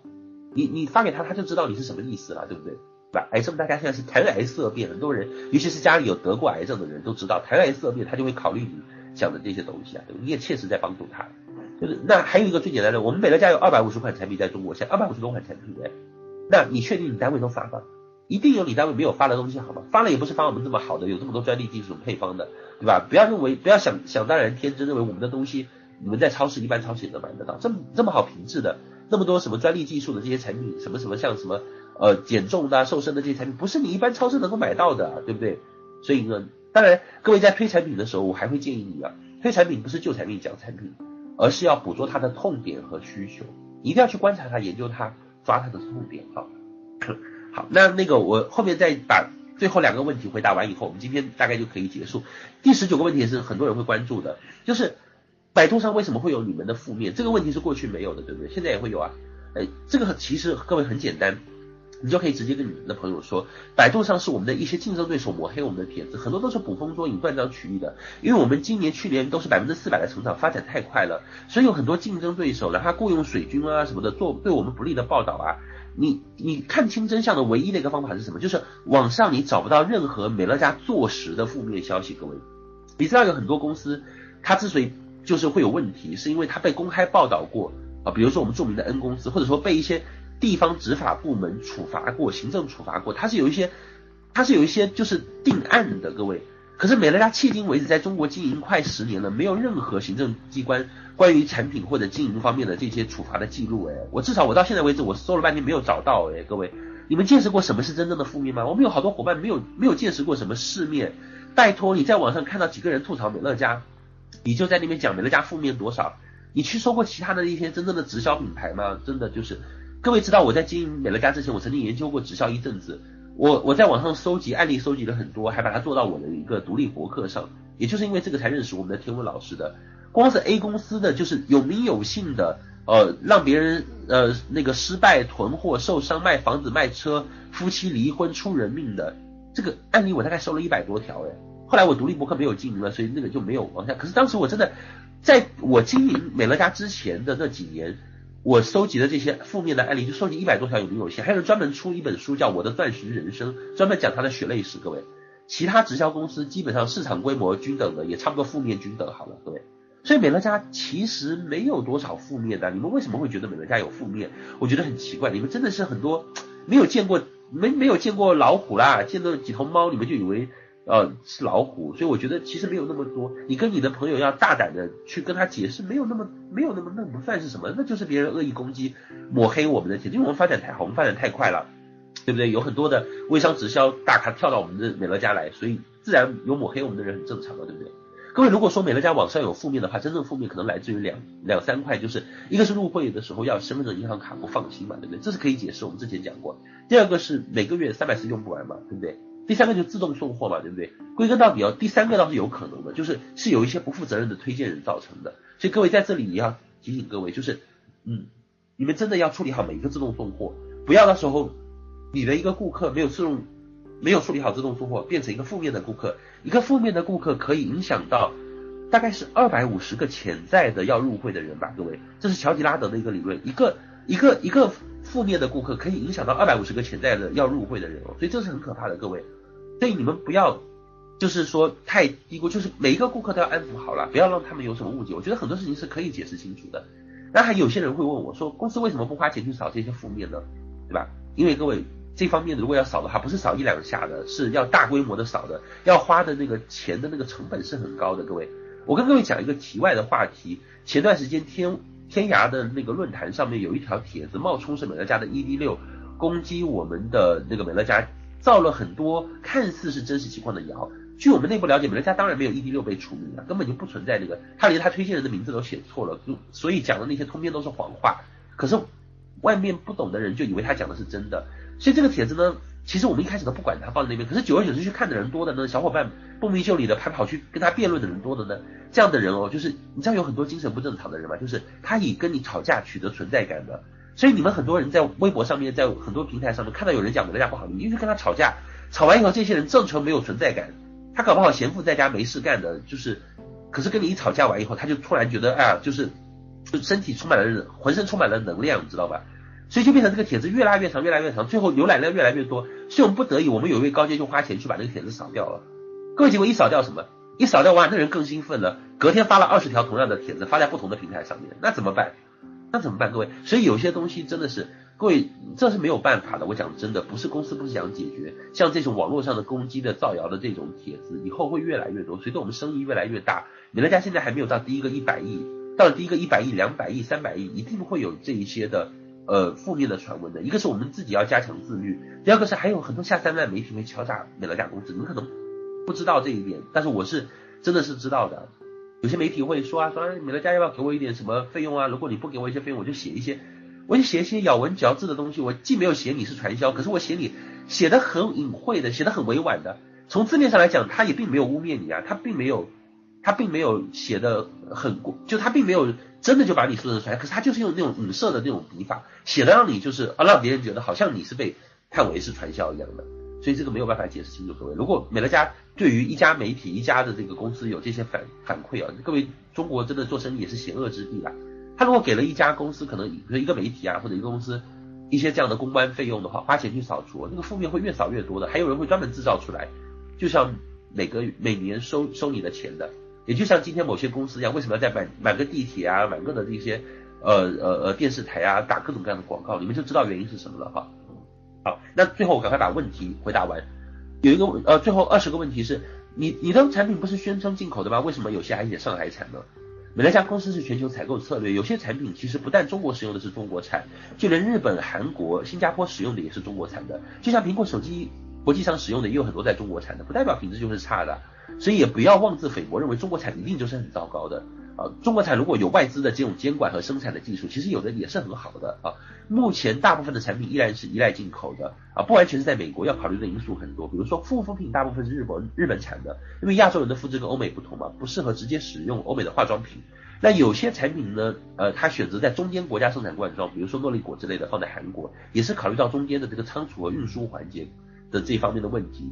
另一方面就是呃，直接进口会导致关税过高。很多产品它的价格没有办法维持低水平啊，比如说我们的茶树精油写上海产，但是大家心里都很清楚，中国是没有茶树精油的原料的，只有澳洲的西南威尔士有，所以它之所以写上海产，只是因为上海分装，它把茶树精油的原液进到上海来完以后，进行一个分分装灌灌装，然后的话这样税收上面就可以呃减掉一些关税啊，所以美乐家会。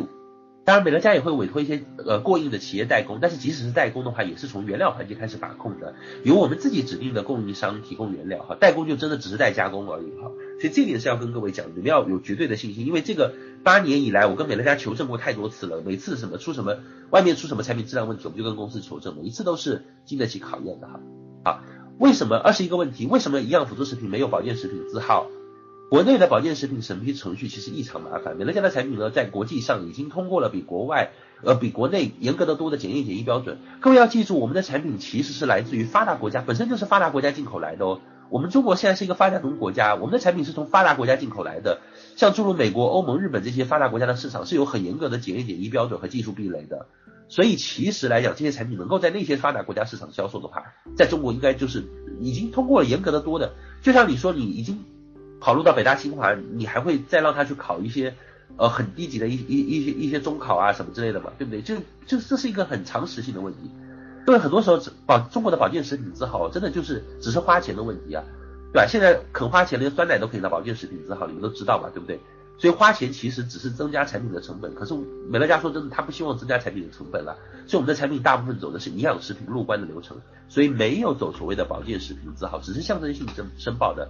同样，对于为什么产品没有对应条形码的问题呢？这个问题也很简单，我们的产品走的不是市售呃产品的流通渠道，是特殊种类的产品，受到国家的特殊渠道的监管啊。这个在美粉素材中心前段时间有发过，你们自己去搜哈，就条形码的这个事情哈。啊，如果说这方面说真的有不服啦，你去咨询客服啦，再不服的你去投诉去举报，完全不用担心的，各位，你找你去找那个工商局，找那个呃食品药品监督管理局，让他来教育教育你好了，对不对？呃，就很简单的道理嘛，我们是经得起经得起查、经得起检验的啊。二十二个问题，我后面增补了一些问题，都是最新出现的哈，我快快把它讲完，因为时间的关系。我支持国货，可是我不要买美国产品啊。这个我在产品概论当中有讲过。我们首先是消费者，我们要考虑的第一位是安全和品质，因为这是直接关系到家人健康健康的。我举两个例子来讲吧，一个是牛奶的例子啊，一种是国产的三聚氰胺爱国毒奶，一种是新西兰无毒进口的奶粉。你给你的孩子喝哪一种嘛，对不对？很显然的答案嘛，对不对？啊，所以不要讲的那么那么那么崇高伟大嘛，对不对？两种抗癌药哦，一种是进口无副作用哦，价格昂贵不能报销哦；一种是国产药，副作用巨大哦，可是价格便宜可报销哦。你的至亲你要让他用哪一种，对不对？还有的人会告诉我说，万一中国跟美国开战了怎么办？有的民族主义者，各位你知道吗？我会怎么回答他们？我经常会告诉他说，我说你知道吗？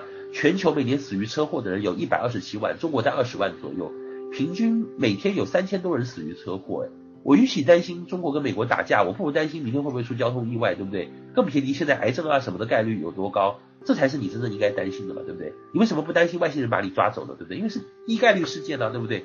你不能否认它的存在，可是是低概率事件嘛，对不对？这是很简单的嘛，对不对？好，最后还有一个就是有一个很少人会提到的，可是也经常会把一些伙伴给考倒的问题。这次我在那个呃呃温州的时候提到过，第二十三个问题，一个人。有的人会说说啊，你们的制度上不是讲一个人领百分之七吗？不是可以领七代吗？那那个什么七代百分之七是不是什么四十九吗？那利润是不是都被你们抽走了呢？呃，是不是百分之四十九呢？首先我会跟他说，这个美乐家的这个整个的这个利润分配体系是由呃公司的精算师设计过的，它是非常合理、科学、可持续的。首先你要看我们的一个数据，我们百分之八十七的会员都是消费者。什么叫消费者呢？消费者他只推荐一两个的，他不是为了赚钱来的哈。他不是，所以其实并不是这个七代当中每一代都会拿钱的，有些他本身不拿钱的，不拿收入的。其次是市场倍增的效应决定的。各位，有没有看过我们的那个梯田的图？五二十五、一百二十五，一直到三一二五、七八一二五、九七六五五。如果你没有看过，你找你的推荐人去要哈，我就不赘述。如果你看到那个市场倍增的图，你会发现市场最底盘的消费者基数越大，啊，在百分之八十左右。可能满，比如说五的七次方满正的情况下是十万人，可是第七代大概就会占到百分之八十左右哦。其实对于美乐家公司来讲哦，公司的整个的市场的这个分布状况也是一样的，所以最底盘的那一群人在公司的整个的消费的这个整个的消费网络当中，最底盘的那一群人，他拿的收入，他们他们都是消费者，他们是不拿收入的，这一群人占的比例是最大的啊，所以说呃。这是不会成问题的。我不晓得各位有没有理解这我讲的这些。如果你不能理解，你回头再重新再听一遍，你就能够理解哈。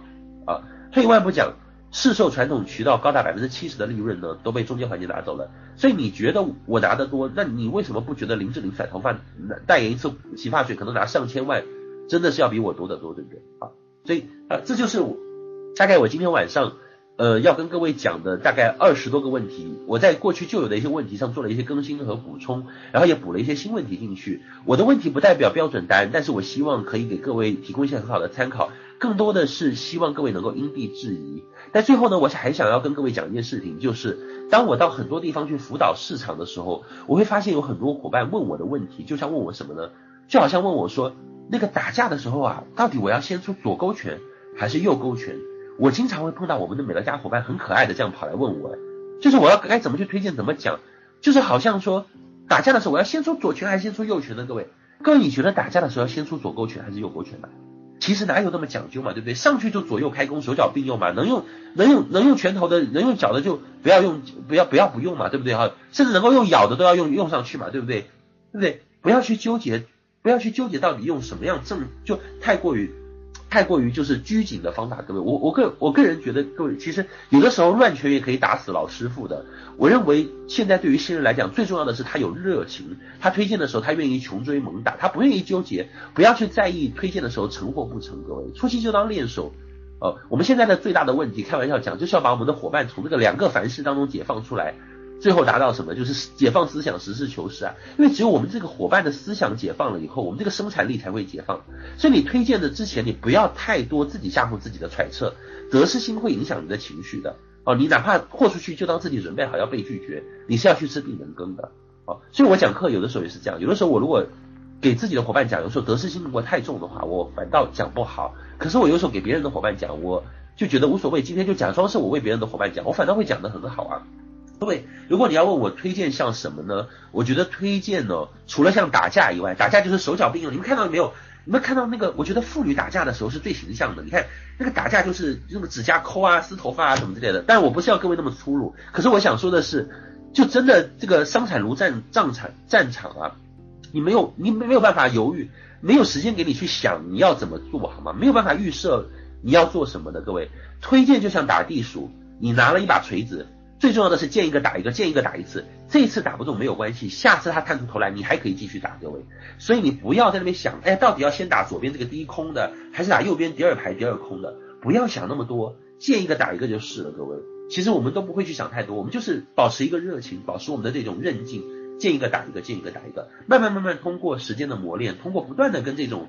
呃，意义处理当中去磨合，我们会发现越来越成熟。慢慢慢慢，说真的，你会掌握到这一门生意的方法啊。